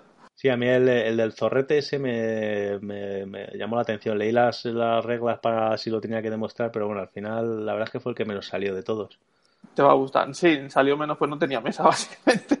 Sí, ya tuve, no había... que buscar, tuve que buscar. Y eso que tuvimos cuatro locales a nuestra disposición, no sé cuánta barbaridad de, de, mesas y gente allí jugando todo el día. Fue, fue un evento sí. que, bueno, eh, no también lo perdáis hice, el año que También viene. he hecho una crónica en el blog, también hice una crónica contando un poco los números y cómo se desarrolló el evento, así que si queréis más datos, en el blog. Sí, aunque no salga yo en ninguna foto, prometo que estuve por allí, ¿eh? No, no os preocupéis. Lo que pasa es que aquí mi compañero de podcast, pues tuvo a bien no echarme ni una sola foto. Pero bueno, tampoco os perdéis nada. Eh, y bueno, ya, ya, que estamos aquí pasando de, de hablar de, de, juegos y sí de experiencias, recomendaros que el, me parece que es el, el día 12 de, de, este mismo mes. Hay otro evento ahí en GNX Alcalá. 19, 19. 19, vale, qué bruto. Eh, que es el que ya lo hicieron eh, el año pasado, que es Eternal Overcraft. También se peta juegos todos basados en, Lovecraft, desde Arcan partidas de rol. Otro, yo creo que no hay que perdérselo. Eh, gente disfrazada, los amigos covenantes ahí dándolo todo. Bueno, un poquito. Yo lo, recomiendo. Además, como estáis a tiempo cuando escuchéis este podcast de, de, ir, aunque luego, amigo del futuro programa 200, lo siento, te lo has perdido. Eh, ir, ir si podéis, porque ya os digo, Spider ya está, fue un bombazo y esto va a ser otro. Sí, sí, sí, sí. En lugar a dudas, si os gustan los juegos o si os gusta la temática, hombre, si os horroriza eh, todo el tema de Lovecraft y de Chulu, pues no vayáis, pero vamos. Eh, si os gusta un poquito los juegos de, de esa con esa ambientación, juegos de rol, juegos de mesa, pues y, por allí que el ambiente, que el ambiente es muy chulo. Bueno, y ahora, al turrón, que es lo que estábamos aquí con, pues con, con, los juegos. Eh, cuéntame de qué va el Kenner Spiel Jahres 2018. Die Quacksalber von Quedlinburg. Pues es del 2018, evidentemente, autor Wolfgang, War, Bar, Wolfgang Bars, de 2 a 4 jugadores y con un peso de 2.17 sobre 5, lo que hemos dicho, un jueguito muy familiar. 45 minutos pone la BGS y yo diría 45-60 minutos, la verdad es que se juega muy rápido y eh, los jugadores son, son charlatanes, eh, que todos los años en el, la ciudad esta durante, se hace una feria de nueve días en que lo, todos los charlatanes y los médicos estos de tres al cuarto salen ahí a vender sus pócimas al mercado y luego pues al final el que, la, el que más puntos de reputación haya conseguido durante esos nueve días pues es proclamado el mejor el mejor creador de pócimas de, del reino. Entonces todos los jugadores empiezan con unos ingredientes básicos. Es un back building, un juego de creación de bolsa, como un deck building pero con fichas dentro de una bolsa y de push your luck, de tentar la, suerte, de tentar la suerte. Entonces todos los jugadores empiezan con el mismo repertorio de fichas básicas, de ingredientes básicos, y al principio de la partida creo que eran seis ingredientes, un, dos, tres, cuatro, siete ingredientes. Cada ingrediente tiene cuatro posibles efectos, entonces se ponen al azar o como quieras al principio de la partida, y, entonces te hacen partidas totalmente aleatorias. En una partida a lo mejor las setas hace una cosa y en otras hace otra. Entonces tú ves los efectos de, de los ingredientes y tienes que pues, pensar en que, cómo combinarlos y ir a por ellos. Entonces, vas creando pócimas que te darán dinero para comprar mejores ingredientes para la siguiente ronda y puntos de prestigio. Y así poco a poco irás haciendo pócimas mejores que te reportarán más prestigio y más dinero. ¿Cuál es la gracia? Cuando tienes que crear la pócima vas sacando fichas de, la bolsa y poniéndolas en tu tablero personal, que es como un, caldero, así un, una, una, espiral eh, dentro de tu caldero y vas poniendo fichas a lo largo del caldero. Entonces vas poniendo las fichas mejores avanzan más casillas, las fichas peores avanzan menos y algunas van combinando con otras que te permiten hacer cosas especiales. Y la gracia es el push your luck porque las fichas básicas que son blancas, si sacas cierto número de fichas blancas, tu pócima explota y entonces en vez de puntuar puntos de prestigio y puntos de dinero, tienes que elegir si quedarte con el dinero o con el prestigio. Entonces es un juego interesante, gracioso, divertido y que a todo el mundo, a todo el mundo le gustó y yo creo que puede, puede encajar en cualquier partida rápida. Sobre todo gente no jugona, evidentemente, no vas a quedar con un amigo de culo duro para echarte una partida de esto, pero así entre mientras esperas al resto de personas, entre partidas de cosas más duras, este puede estar muy divertido, además es muy, muy llamativo y está entretenido. Si te gustan los deck building, además este te va a gustar porque al fin y al cabo es un deck building con, con fichitas. Así que está, está bastante divertido y Debir lo va a sacar a final en otoño, creo que dijo, que dijeron, así que después de verano vendrá, vendrá en español. Yo, bueno, yo no quería tocarlo ni con un palo, pero como me has dicho, prueba lo que te va a gustar, pues le voy a dar una oportunidad y bueno, al final, si hay que con lo que me has contado, pues pues no tenía mala pinta el juego. Además, bueno, el juego solo se puede conseguir en alemán, nos costó bastante conseguirlo, pero la copia que hay en Generación X Alcalá está maquetada de forma excepcional por Magistral. Así que podéis jugar con ella en inglés. Y fíjate lo, que hizo por la patria, ¿no? Que, su toque de juegos, de comprar un juego en alemán, se la pasó por ahí todo por, por, colaborar. Así de, filántropo es el señor Pirracas. Ya le habéis conocido más en la entrevista de antes, pues eh, ahí seguimos dando detallitos de él. Ahí le tenéis. Muy bien, pues ahí está. Has jugado? Kenner Speed de Yares. Bueno, yo he jugado a un clásico, un juego que sé que no te gusta a ti mucho, que no toleras del todo, que no es otro que Kailus. Lo que viene a ser un juego árido, euro árido, de ir consiguiendo cubitos y, a mí me ha, gustado mucho, me ha gustado mucho. es un juego que actualmente rankea al 46 de la BGG, yo creo que he merecido que esté en el top 100, por supuesto, eh, con un peso de 382 a lo mejor mm, se me hace algo elevado, ¿no? Para, para lo que es, ¿no? Pero bueno, sí, es un juego que, que, le tienes que dar vueltitas a la cabeza. El diseñador es William Atia, que luego ha hecho otras furijas y ya está. Eh, tiene uno de estos de la tita, de un juego de la tita o tipo doble, pero no me acuerdo cómo se llama. Y, eso, y poco más, no sé, se, se queda a gusto con este y, ahí lo dejó en, eh, a lo grande. Yo tengo la edición normal, luego hay una edición deluxe que, que, que mejora algo el arte, que la verdad es que es muy árido, ¿no? Es un una ciudad medieval típica y bueno, es decir, con las con, con los los oficios, pues ir consiguiendo, pues si eres el herrero consigues hierro y si eres el carpintero consigues madera para construir nuevos edificios, etcétera, etcétera. El puntito que, que le da ahí a lo mejor un poquito de, de chicha es el, el, preboste, que puedes adelantar o atrasar y dejar a edificios de, de, de, otros jugadores sin poder utilizarlos. Y otra cosita que está muy bien es que mmm, siempre tienes que conseguir, sigues el camino y si no has conseguido, si llegas a un edificio que no tienes para hacer su acción lo que te pide, aunque luego lo vayas a conseguir más adelante, pues te quedas sin hacerlo porque lo tienes que tener antes. O sea que hay que planificar eh, bastante bien. Luego también tienes que ir aportando a la construcción del castillo y si no te si no aportas a la construcción del castillo pues te va a ir bastante mal eh, porque te va a dar unos eh, beneficios que bastante interesantes y como te quedes descolgado de eso no lo vas a ganar ni, ni de broma. pues es un juego, un Eurogame clásico, mm, árido y a mí me ha gustado mucho. ¿Cuáles son las objeciones que tienes tú contra Kailus? Cuéntame, que ya me las has dicho alguna vez. No, no sé, tampoco lo tengo muy claro, porque lo jugué hace mucho y no, no recuerdo muy bien. Lo único que me acuerdo es que la partida no me dijo nada. O sea, fue algo muy soso, no me gustó, no le encontré la gracia tampoco al preboste, no sé, no le vi la gracia por ningún lado. No, pues además luego jugándolo a dos es, es muy muy estratégico y eh, a mí ya te digo que, es uno que, que, está ahí en la estantería y no, no se va a ir. Hay que jugarle. O sea, luego eso te puede pasar como a ti, que no te dijo nada, pero es un juego que, que hay que jugarlo como puede ser un agrícola o, similares, ¿no? Es un, un clásico básico, diría yo. Sí, sí, de esos que, de esos que hay que probar si, si estás metido en la afición. Bueno, si te gustan los Game, evidentemente, si eres un plastiquero de pro, no es el Game con el que te voy a engañar para jugar, porque me lo vas a tirar a la cabeza, evidentemente. Ya ahora te van a sacar la versión familiar. Sí, sin preboste, que ya pues la, la poca gracia que puede llegar a tener. Si bien a la partida 2 yo creo que no es tan tan útil el preboste, eh, si jugando a 3 y 4, que además la, incluso a 5, aunque lo, que recomienda la comunidad es a 3, eh, ahí sí que puede haber más puteillo. A 2 es más complicado. Eh, en, la, partida 2 nos jorobamos cada vez uno, creo, un edificio simplemente, porque siempre tienes ahí opciones de, de moverle para adelante, para atrás. Y, pero bueno, es quitarle eso es quitarle gracia al juego, en mi opinión. Sí, es, un, es, como la marca de la casa, ¿no? Sí, además mola, el preboste. Bueno, ¿qué más ha jugado por ahí? A ver, que no haya sido conmigo, que jugamos unas cosillas juntos, pero venga, Pues mira, bueno, aparte de, de, los juegos de, del Spiel de Jaretas, que no voy a hablar más de ellos, he jugado a un juego bastante desconocido de Stefan Feld, que ya lo probé hace mucho gracias a Talja y me encantó y desde entonces me puse a buscarlo pero ya lo he encontrado, por eso en la entrevista pues no estoy buscando nada, porque estuve buscando este juego y lo he conseguido encontrar. Se llama It Happens, es un juego de Stefan Feld del año 2010, publicado por Queen Games, de 2 a 5 jugadores.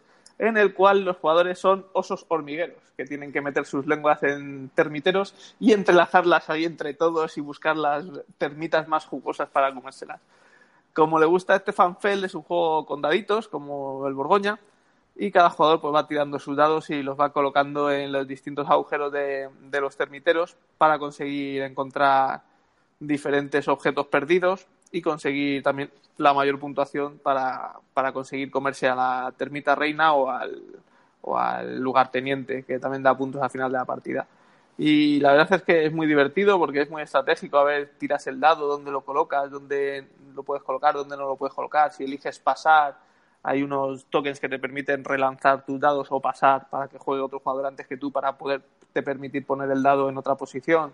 Porque cuando te toca, pues tienes unas posiciones prefijadas para colocar los dados, entonces a lo mejor no te interesan, prefieres pasar que otro jugador ponga y luego que, que te queden otras posiciones que te benefician más, o luego al final se puntúa por un set collection también de los objetos que has ido recuperando.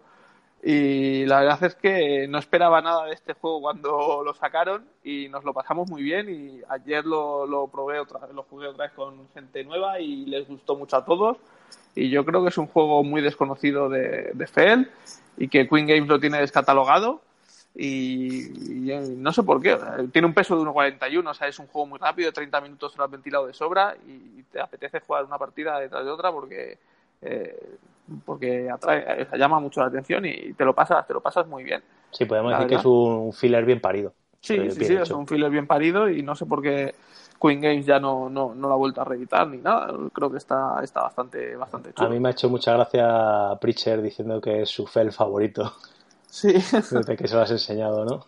sí. Además, eso fue lo típico que te, te saca Talja un juego de estos que dices, madre mía, a ver, a ver con qué me viene, le ponemos malas caras y lo- la verdad es que nos hizo lo que se hizo un zas en toda la boca, ¿no? Porque no- nos Sí. lo pasamos bastante bien. Y luego encima, creo que después le dimos, creo recordar, al de Possession, ¿no? Que le has puesto como el peor juego que has jugado nunca. Y entonces como que te quedabas con un sabor de boca buenísimo de, joder, vaya, vaya juego divertido que juega además la, la- Sí, sí. las imágenes son graciosísimas. El oso Todas las hormiguero de Spider-Man es brutal. Y si, y, si, y si consigues la versión multidioma y ves ya la intro del juego en castellano, es Antón el curioso oso hormiguero. Se pasa el día con su lengua en los termiteros. Bueno, bueno, grandioso. Sí, sí, está. Además, la, la anécdota de cómo lo consiguió Talja también es muy graciosa, de que se lo dijo ahí un señor en, en Essen de, de Queen Games: Toma, llévate esto que, que te va a gustar. Y digo, ¿qué es esto, señor? No, tú llévatelo. Y mira, efectivamente, un juego muy, muy resultón. Lo que pasa que eso, te ha costado encontrarlo y. Sí, no es, muy, no, es, no es muy caro. En la BGG hay gente que lo vende y de precio bastante, bastante sí, asequible. al final, peor casi lo gasto de envío que, que el propio juego. Sí, pero bueno, tampoco ha sido, no ha llegado a 30 euros. O sea que bien. Reconoce que perdimos la oportunidad de, que lo tenían en Dracotienda el día Ya, después de jugar, pero nos esperamos ahí para arriba Ya. para abajo y nos lo ventilaron. Claro, empezamos a hacer publicidad en Twitter y al final pues la gente se lo compró. Voló, voló, pues sí, muy, muy divertido. Muy bien, pues ese ha sido It's Happen del señor Stefan Fell. Ahí ya hemos hablado de, otro Fell, así porque sí. Muy bien, pues yo jugué, este jugué contigo y me ha gustado mucho. Le tenía en la estantería desde, me lo autorregalé de cumpleaños en diciembre y pues hasta, hasta este mes no, no le he sacado y le tenía muchas ganas. Que nosotros que altiplano, con esa magnífica alpaca dibujada por el señor Clemer Fans en la portada, que la mayoría de la gente la pone a, vamos, la- no le gusta a nadie, pero a nosotros sí nos gusta. De hecho, el señor Piracas ya lo ha dicho, tiene dos camisetas con la, con la alpaca. Y por cierto, ahora han anunciado la expansión, el viajero de Traveler, que también la va a traer a Raki Game, y sigue el mismo, el mismo fondo con otros colores y el mismo grafismo y, y este año caerá camiseta si la encuentras por allí, ¿no? Me imagino Sí, sí, con el, con el señor con el poncho. Pues nada, es un juego que tiene una nota de 7,6, eh, un peso de 3,38, de 2 a 5 jugadores. El diseñador es Rainer Stockhausen y de 60 a 120 minutos. La, comu- la comunidad dice que mejora a 3 jugadores. Nosotros lo jugamos a 2, me lo enseñaste, porque tú lo has jugado también a 3 y 4, me parece, ¿no? O 3. Lo jugué a cuatro. A 4. Y, y lo estuvimos aquí jugando con, con mi copia. Ahora mismo está el 439 de, de la BGG. Yo creo que subirá todavía un poquito más. No mucho más, porque tampoco es eso, pero es un, un euro de estos que, que, que apetece jugar. También usa la mecánica del backbuilding, eh, heredera de Orleans. eh, estás en, ahí por la, en, a 3.000 metros en el altiplano peruano, ¿no?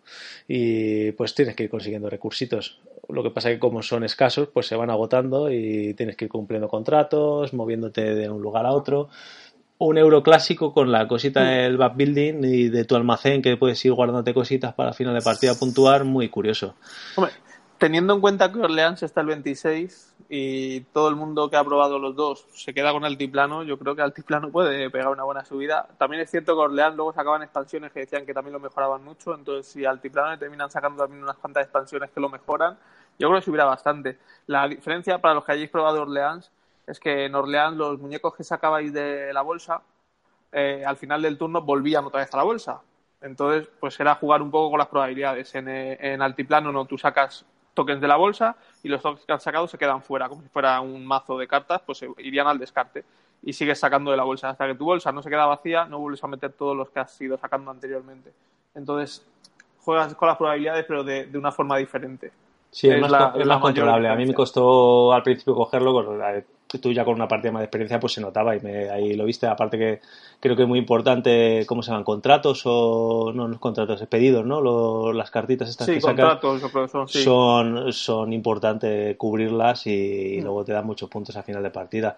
Eh, vamos, que es un a mí es un juego que me gusta mucho, estoy deseando volver a sacarlo a mesa y mira, me, da rabia haberlo tenido tantos meses ahí en, la estantería, sabiendo sabiendo cómo es. Aparte te, te trae una alpaca a tamaño casi natural de cartón que es eh, para determinar el jugador inicial y vamos, es, eh, yo por mi parte muy recomendado. Sí, sí, yo también.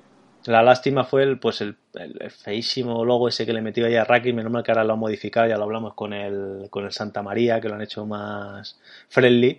Y bueno, ahora cuando saquen Orleans me, me imagino que también, también saldrá. Aparte ya, como os digo, se ha anunciado que, que el, viajero de Traveler, la expansión, la, la van a traer en, castellano un poquito antes de ese, yo creo que llegará. Y vamos, yo solo por tener la estantería va para, no sé ni lo que hará, pero me la voy a pillar. Sí, sí, sí, sí, seguramente pues eso, cogerá alguna mecánica también de alguna expansión de Orleans y en Orleans lo que sí que había era un mapa por el que te ibas moviendo para conseguir ciertos recursos. Entonces quizá aquí haga algo parecido. El viajero no, no sé, no, no he leído mucho, ¿eh? estoy hablando por hablar, pero no sé, por el nombre, pues me sugiere eso. Muy bien, pues esto ha sido Altiplano, eh, recomendado por mi parte y por el señor Pirracas creo que también. Eh, venga, dime más cositas que haya jugado, aunque tal se está quejando de ahí de que ha jugado poco, pero ha jugado cositas extrañas, cuanto menos. He jugado al It Happens y jugué también al Sit Happens. Sit Happens. un juego de, con un peso de 1 sobre 5. Magnífico. Eh, Sit, Happens, a la mierda pasa, literalmente traducido. lo trae en castellano Mercurio. Es un juego es un, este es un juego muy chorra, pero nos reímos muchísimo. Es un juego de los que dice, venga, no me saques esta mierda, vamos a jugar algo de verdad. Pero luego nos reímos mogollón porque es un juego con un millón de cartas. No sé cuántas cartas sean, un montón de ellas. Y cada carta está del 1, bueno, 200 cartas son, porque cada carta va del 1 al 100 y tiene en pasos de 0,5. O sea, 1, 1,5, 2. Y son movidas que te pueden pasar, pero movidas en plan de ver una peli porno con tus padres. O ver una peli porno protagonizada con tus padres con tus padres o una prostituta muerta en tu cama, o que se te meta un escorpión por el culo y te pique, o, o que te amputen un dedo, o, yo qué sé, o que mm, movidas en ese, en ese plano, que, te, que tu pareja se folle al que está sentado a tu izquierda, o cosas así, en ese plan, y escritas así en las cartas, con ese lenguaje. O sea, no es recomendado para menores de 18 años. Y entonces cada suceso de esos tiene un grado de desgracia, un nivel de desgracia, que va del 1 al 100, en, en, en pasos del 0,5. Entonces, para empezar, te reparten creo que tres o cuatro cartas con distintos grados, pues al azar. Entonces, el, jugador que toca saca una carta, te lee la desgracia y el jugador de su izquierda tiene que decidir entre qué dos cartas de las que tiene eh, está la desgracia que la acaban de leer. Y si aciertas, pues te la colocas ahí en medio y si no, pues lo tiene que decir el jugador siguiente, el siguiente, el siguiente, hasta que uno acierte y se la quede en, su, en, su, en la mesa. Y el primero que consigue bajarse 10 cartas gana es una mierda, una gilipollez de juego, pero con la desgracia es que te partías el culo y decías, pero, o sea, era, pues eso, ver una peli porno con tus padres. Y dices, pues tiene que ir entre eh, que me pillen en público masturbándome o que se me meta un ratón por el culo. Y dices, ¿cómo va a ser más, cómo va a ser más desgracia que se te meta un ratón por el culo que ver una peli porno con tus padres? Yo que se me da decir idioteces y te reías muchísimo. Me, me, recordaba así, al grado de tontería y de y de pues eso de, de suecidades que se decían al Cartas contra la Humanidad, ¿no? que al final terminas diciendo brutalidades y no cortándote nada, pues y riéndote de tus propias tonterías, ese nivel de, de juego estamos hablando, que no llega a ser ni juego, pero, pero muy divertido para fiestas o para, para quedadas de 8 o 10 personas, 6, de 6 a 10 personas puede ser la fiesta igual que Cartas contra la Humanidad, pues muy grande. Sí, dice la, aquí la ficha dice que de 2 a 99 personas. sí, sí, claro, puedes jugar todas las que quieran, entonces pues eso, para sacarlo ahí en típica fiesta con gente en casa, que gente adulta, claro. Yo lo siento, pero no, no me lo vendes. No me lo has vendido. Sí, sí, ya verás como. No me lo vendes alguna, para en nada. alguna reunión de muchas personas prefieres jugar a eso antes que al Javi Salmon. Uf. Ah, bueno, sí, hombre, que tampoco. Vamos a ver. Tampoco nos pongamos dramáticos. Bueno, bueno, pues sí, Happen, pues otro. Además, lo acaba de traer en castellano Mercurio, porque si, dentro de la chorrada es dependiente del idioma, Sí, claro. sí, porque, claro, y más claro. cuando te pones esas barras basadas que, que tendrías que tener un nivel de, de inglés elevado. Bueno, pues sí, Happens. Ahí está. Esas son las cosas que, que luego te dice el señor Pirracas, que es muy fan de. que su juego favorito es Agrícola o Gloomhaven, y luego también te juega esto. Pero bueno, que es lo que hay que hacer también, que a cada uno que juega lo que le dé la gana.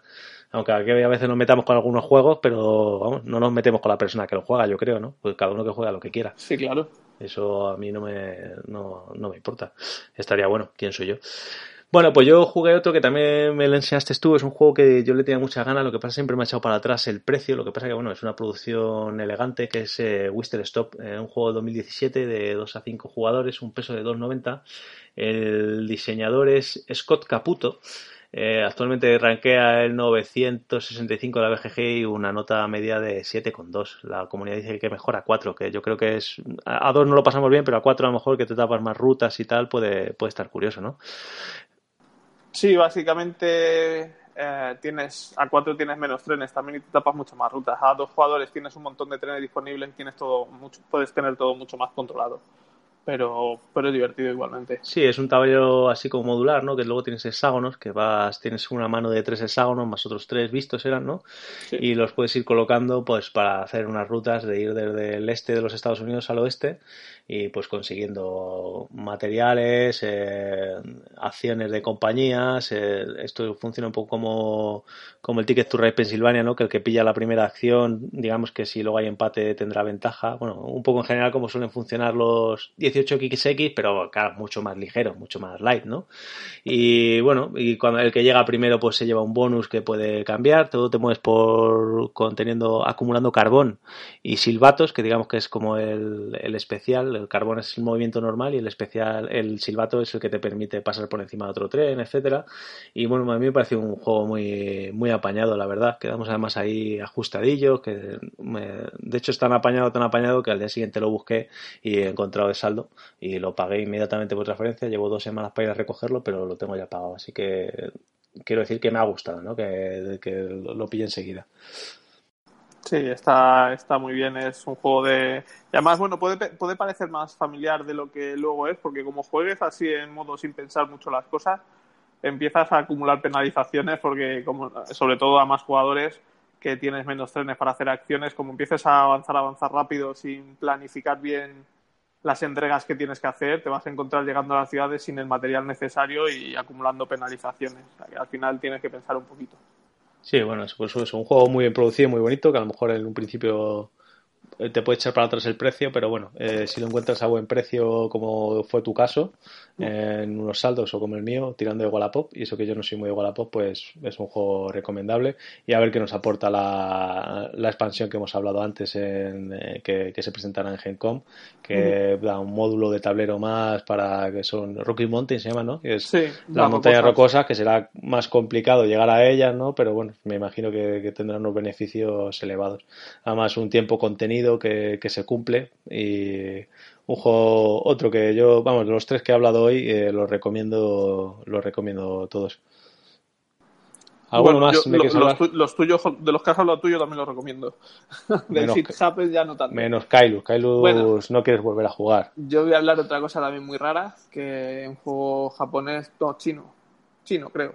Se llama Vita Morse, que lo probé ayer.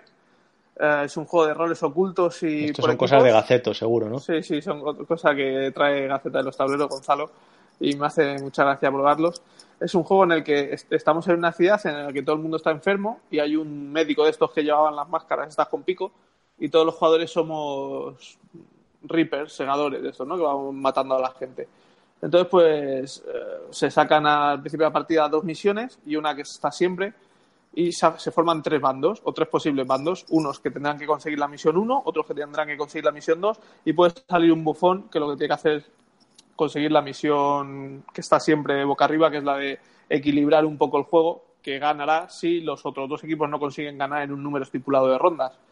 Y entonces los demás, pues por un, eh, usando un... Evidentemente estos equipos son, son ocultos, no sabes quién, quién es de tu equipo, y no sabes de qué equipo es cada uno, más que por lo que puedes ir deduciendo de, la, de los votos que van haciendo. Van saliendo, cada jugador saca un personaje y decide si, si el médico le va a salvar o le va a morir. Pero luego una vez que decide si el médico le va a salvar o le va a morir, todos, todos los jugadores votarán si vive o muere. Y luego hay una especie de poderes especiales que puedes ir gastando, son de un solo uso, para manipular estos votos. Entonces, pues bueno, según lo que vaya haciendo cada jugador, tú ya vas haciendo tu composición de lugar, de quién va en tu grupo, quién no va en tu grupo, a quién intentas putear para conseguir la misión o intentar cerrar, cerrar el paso a los, a los demás jugadores y mientras el bufón pues intenta equilibrar todo. La verdad es que pensábamos que el juego iba a ser muy, muy rollo y nos echamos tres partidas seguidas muy interesantes. ¿eh? Al final cada personaje que va saliendo también tiene un poder especial que hace que unos sean más difíciles de matar, otros más difíciles de que vivan otros pues si muere o si vive al siguiente personaje le pasará algo, no sé, está, estaba muy entretenido y el rollo este de los roles ocultos por equipo le daba le daba un puntillo muy, muy interesante. Es de 3 a 6 jugadores y yo lo recomiendo a 6, jugamos a 5 y a 6 y sí que a 5 eh, también molaba mucho, pero a 6, que es el número máximo, fue realmente divertido y las partidas en 20 minutos estaban ventiladas y, la verdad es que muy gracioso. Vita Mors se llama, o sea, vida y muerte en latín y la producción muy buena. las votaciones eran con monedas metálicas y el médico era una mini, una mini metálica pequeñita, muy, muy chula, muy chula. Y el arte también muy, muy bonito. Muy interesante esas cositas raras, además, bueno, tiene buena pinta. Al final has conseguido que te venda el, el que no. el, no, no, no, no se la has quitado de las manos. No, no, no, no, no, no me la ha vendido. Bueno, pues nada, alguna cosilla más por ahí. Yo, yo, yo tengo este mes eh, 60 partidas, pero ha sido todo juego, juegos que ya hemos hablado, juegos más, más sencillos, como el juego Muchísimo Aventuras al Tren, el de Pensilvania. Y bueno, como hablamos ya en el programa de especial de, de Days of Wonder, no, no voy a dar la turra. 60 partidas, 60 partidas te sale una media de dos partidas al día, es imposible. Sí, sí. dos pues. partidas al día al Aventureros al Tren. Sí, sí, sí, sin ningún problema. Eh, Joder. Incluso tengo, de hecho es que tengo al Pensilvania, al Europa y al Suiza. He jugado a, a, ¿Pero juegas, juegas en el iPad? A ambas cosas, ambas cosas. Y las apuntas también, las del iPad. Pero la mayoría son de mesa. Hay que apuntarlo todos. La, la metadona también se apunta. Pues como te que apuntar yo todas las partidas que me he echado al Ganson Clever online en la página de Smith Despiele, entonces peto el programa. Sí, se te va de las manos. De ese, de ese hablaremos más adelante cuando, cuando gastemos el blog de notas. Bueno, ¿alguno más quieres hablar que no se te quede en el tintero? ¿Alguna cosita especial? No, alguno, alguno más, pero ya, ya no. Ya está, bueno, para, para el último programa de temporada yo creo que podemos cerrar... Eh, creo que ya hemos dado con la clave de cómo llamar a, nuestra sección tipo punto de victoria que le llamamos follow on follow o tal y creo que les vamos a llamar el así sí y así no no hemos quedado así, sí y así no exactamente. ¿Quieres, tienes por ahí algún así sí o así no tengo un así no. Muy bien, así no, ven. Estos son los que le gusta a la gente, el picante. y ya pues lo hemos comentado un poco. Es para la gente de Fantasy Flight Games o Asmodee, supongo, que sean los que muevan los hilos. Ah, la manía que tienen de hacer reediciones de juegos que ya existen y han funcionado, funcionan y, la gente los tiene en su ludoteca con un montón de expansiones y de repente dicen, pues ya no te vale de pana todo lo que tienes, ya ahora vas a pasar por caja otra vez. No, señores, no, curraoslo, sacad un juego diferente, con, otro con otra temática, no me, lo no me lo pongáis el mismo nombre.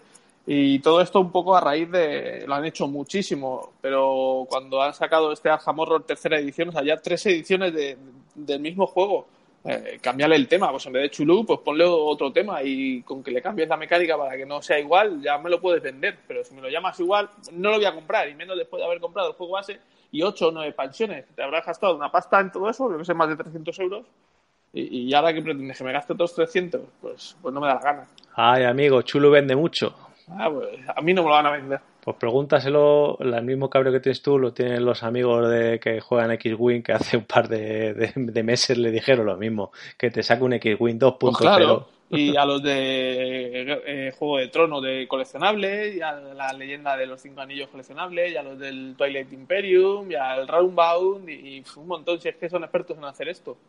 Que sí, que yo lo entiendo, que tienes que vender. Pues sí, pues sácate otro tema y cambias un poco las mecánicas para que no parezca el mismo juego y ya está, pero eso de que le pongas el mismo nombre y saques una edición nueva, pues, pues no. Muy bien, ahí el señor Pirracas bien cabreado. Vamos, que no cuenten con tu dinero por Arcan Horror tercera edición. No, vamos, muy mucho tendría que gustarme y muy diferente tendría que ser para que lo compre. Pero bueno, va a jugar a la copia de Marta y Javi, el 2 de 1B, que están dentro con todo. seguro, Se van a comprar el pase de temporada ya. para que les mande las expansiones a su casa directamente. Eso es. Bueno, pues yo, para, bueno, ya que para no ser tan mal rollistas como el señor Pirragas, que veis que, que también es el, el que se, se, enfada, no solo soy yo, yo voy a dar un par de asisis, tengo. Son, bueno, no voy a decir que son similares porque al final son diferentes, pero, pero sí, sí me van en el mismo sentido finalmente. Uno es para punto de victoria, para Reich, que en su último programa, al menos hasta la fecha, eh, en sus, precisamente sus follows and follow, dio un unfollow a los amiguismos lúdicos, ¿no?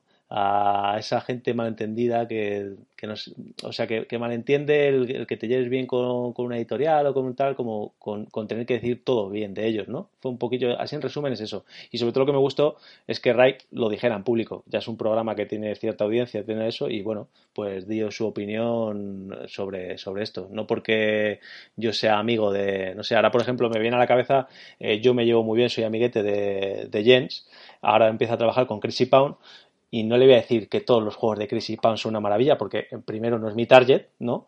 Pero sí, cuando algún juego sea bueno, pues le diré, joder, James, que juego más majete, e incluso lo recomendaremos aquí si hace falta, y, pero cuando sea un juego full hija, pues se lo diremos, joder, macho, que castaña. No porque seas amigo mío, te voy a poner en, llaves en mis redes sociales que, que, no, que no van a ir a ningún lado, o qué maravilla, que pasa mucho, por creo que por desgracia en, en este mundillo, sobre todo si te regalan la copia.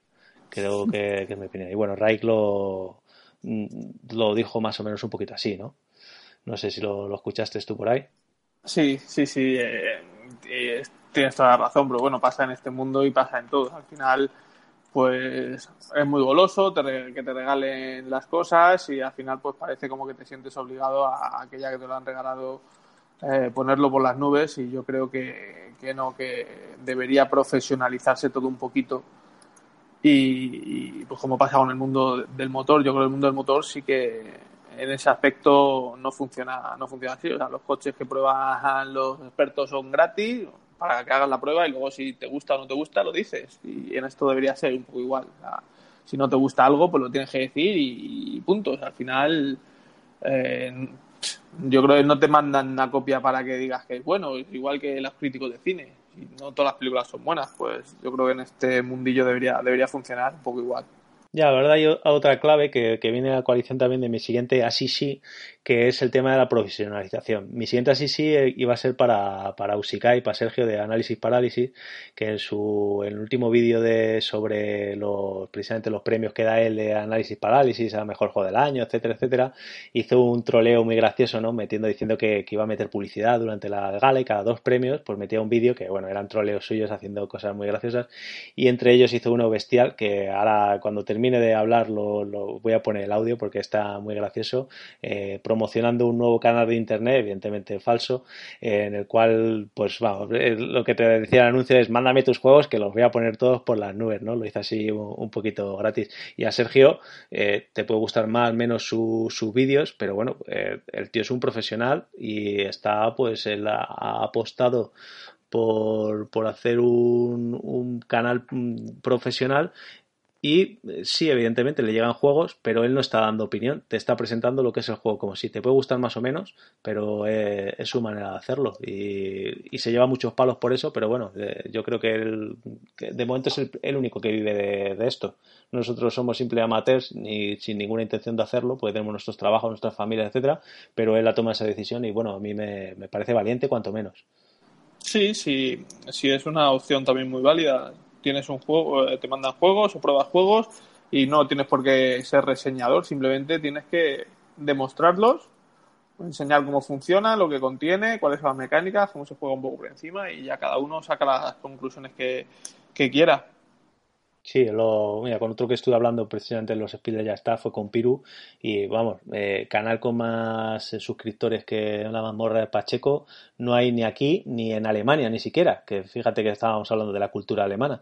Eh, si veis el canal con más suscriptores de, este tipo alemán, mm, es que tiene 10.000 menos que la mazmorra de Pacheco. Y ellos reciben una brutalidad de juegos, pero en muchas ocasiones, pues sí tiene que decir, oye, pues no me ha terminado de convencer, no, no, no sé exactamente de qué juego hablamos, que, que, era una segunda edición y tal, y él lo dijo, oye, pues a mí me gusta más la anterior, ¿qué le vamos a hacer?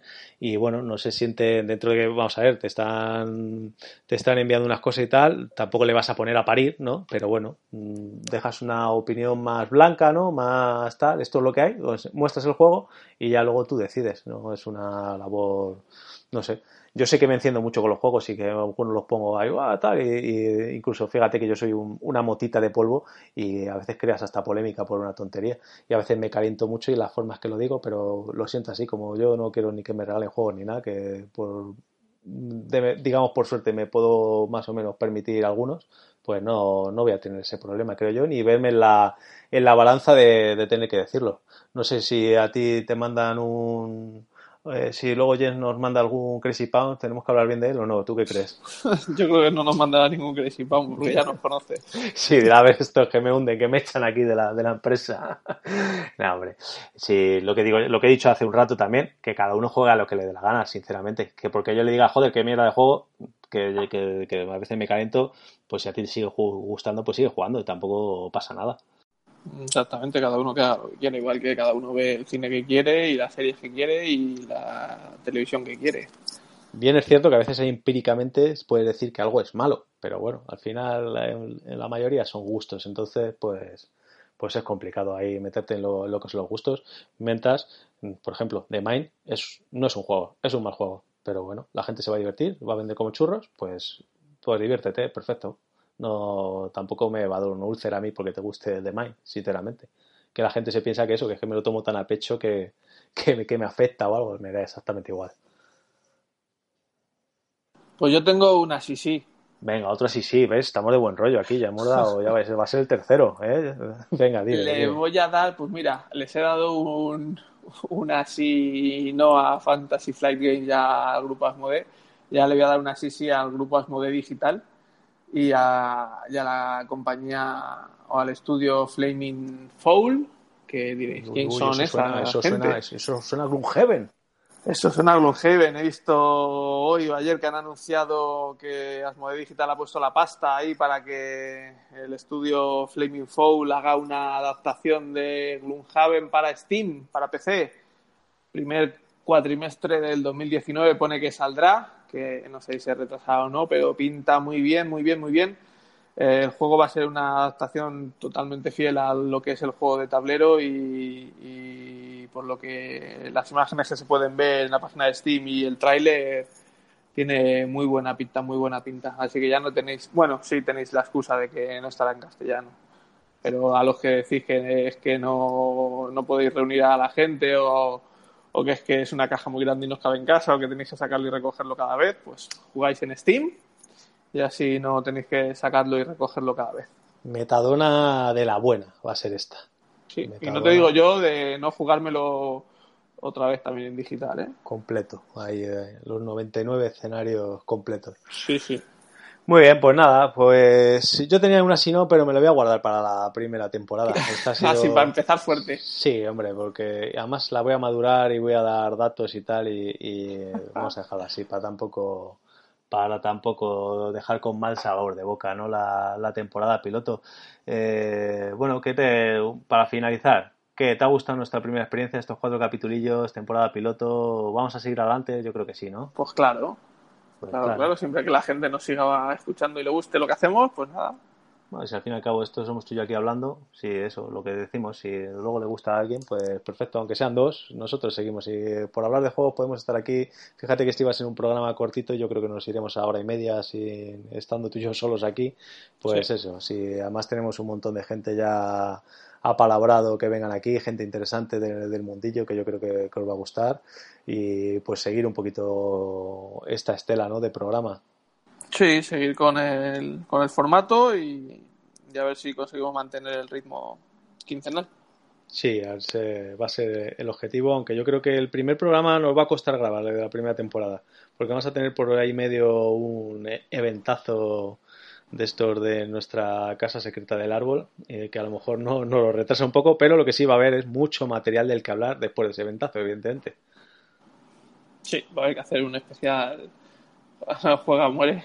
Sí, sí, bueno, ya, ya daremos más noticias para que no se nos cuelen allí, que con la gente que viene a lo mejor viene, querría venir algún paparazzi, ¿no? Por allí para ver qué se está cociendo en el Seguramente. En el, porque no, es un eventillo, para mí es un eventazo. No, no, es un eventazo ya. Tiene, tiene muy buena pinta. Bueno, pues nada, señor Pirraca, muchas gracias por estos cuatro programas. Seguiremos jugando hasta el próximo, a la primera temporada eh, pasándonoslo bien, que es para lo que valen los juegos de mesa, aunque a veces nos salga humo de la cabeza, ¿no? sobre todo con los juegos que más nos gustan.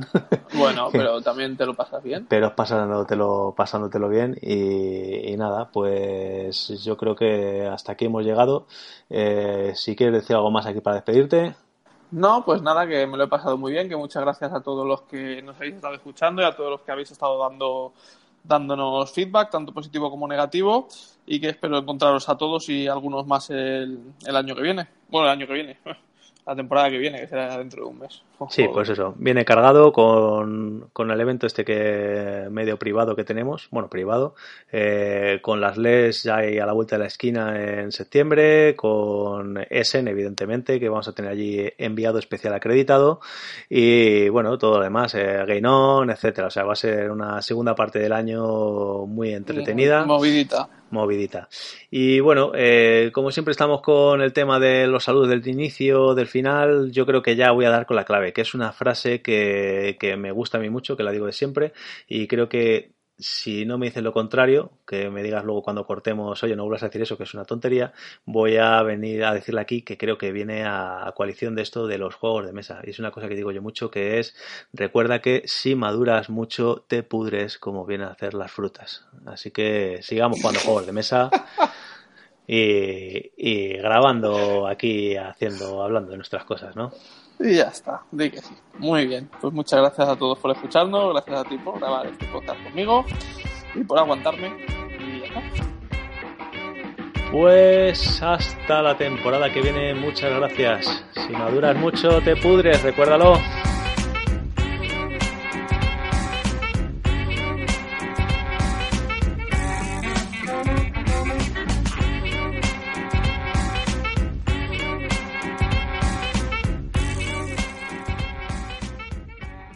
Bienvenidos a Lame Channel. Lame Channel es tu nuevo canal de juegos de mesa. En Lame Channel no lo ocultamos. En Lame Channel nos gustan todos los juegos de mesa y no tratamos de ocultarlo. Somos el primer canal de YouTube que no oculta su falta de criterio. Editoriales, ya no tenéis que temer al mandar vuestros juegos para hacer una reseña. Si mandas tu juego a la para nosotros totalmente necesario. Juego. Todas las reseñas de Lame Channel son buenas y todos los juegos que nos llegan a Lame Channel son los mejores juegos del mundo. Si quieres que tu juego salga bien parado, mándalo a Lame Channel. Lame Channel, donde tu juego será el mejor del mundo, al menos hasta que nos llegue el siguiente.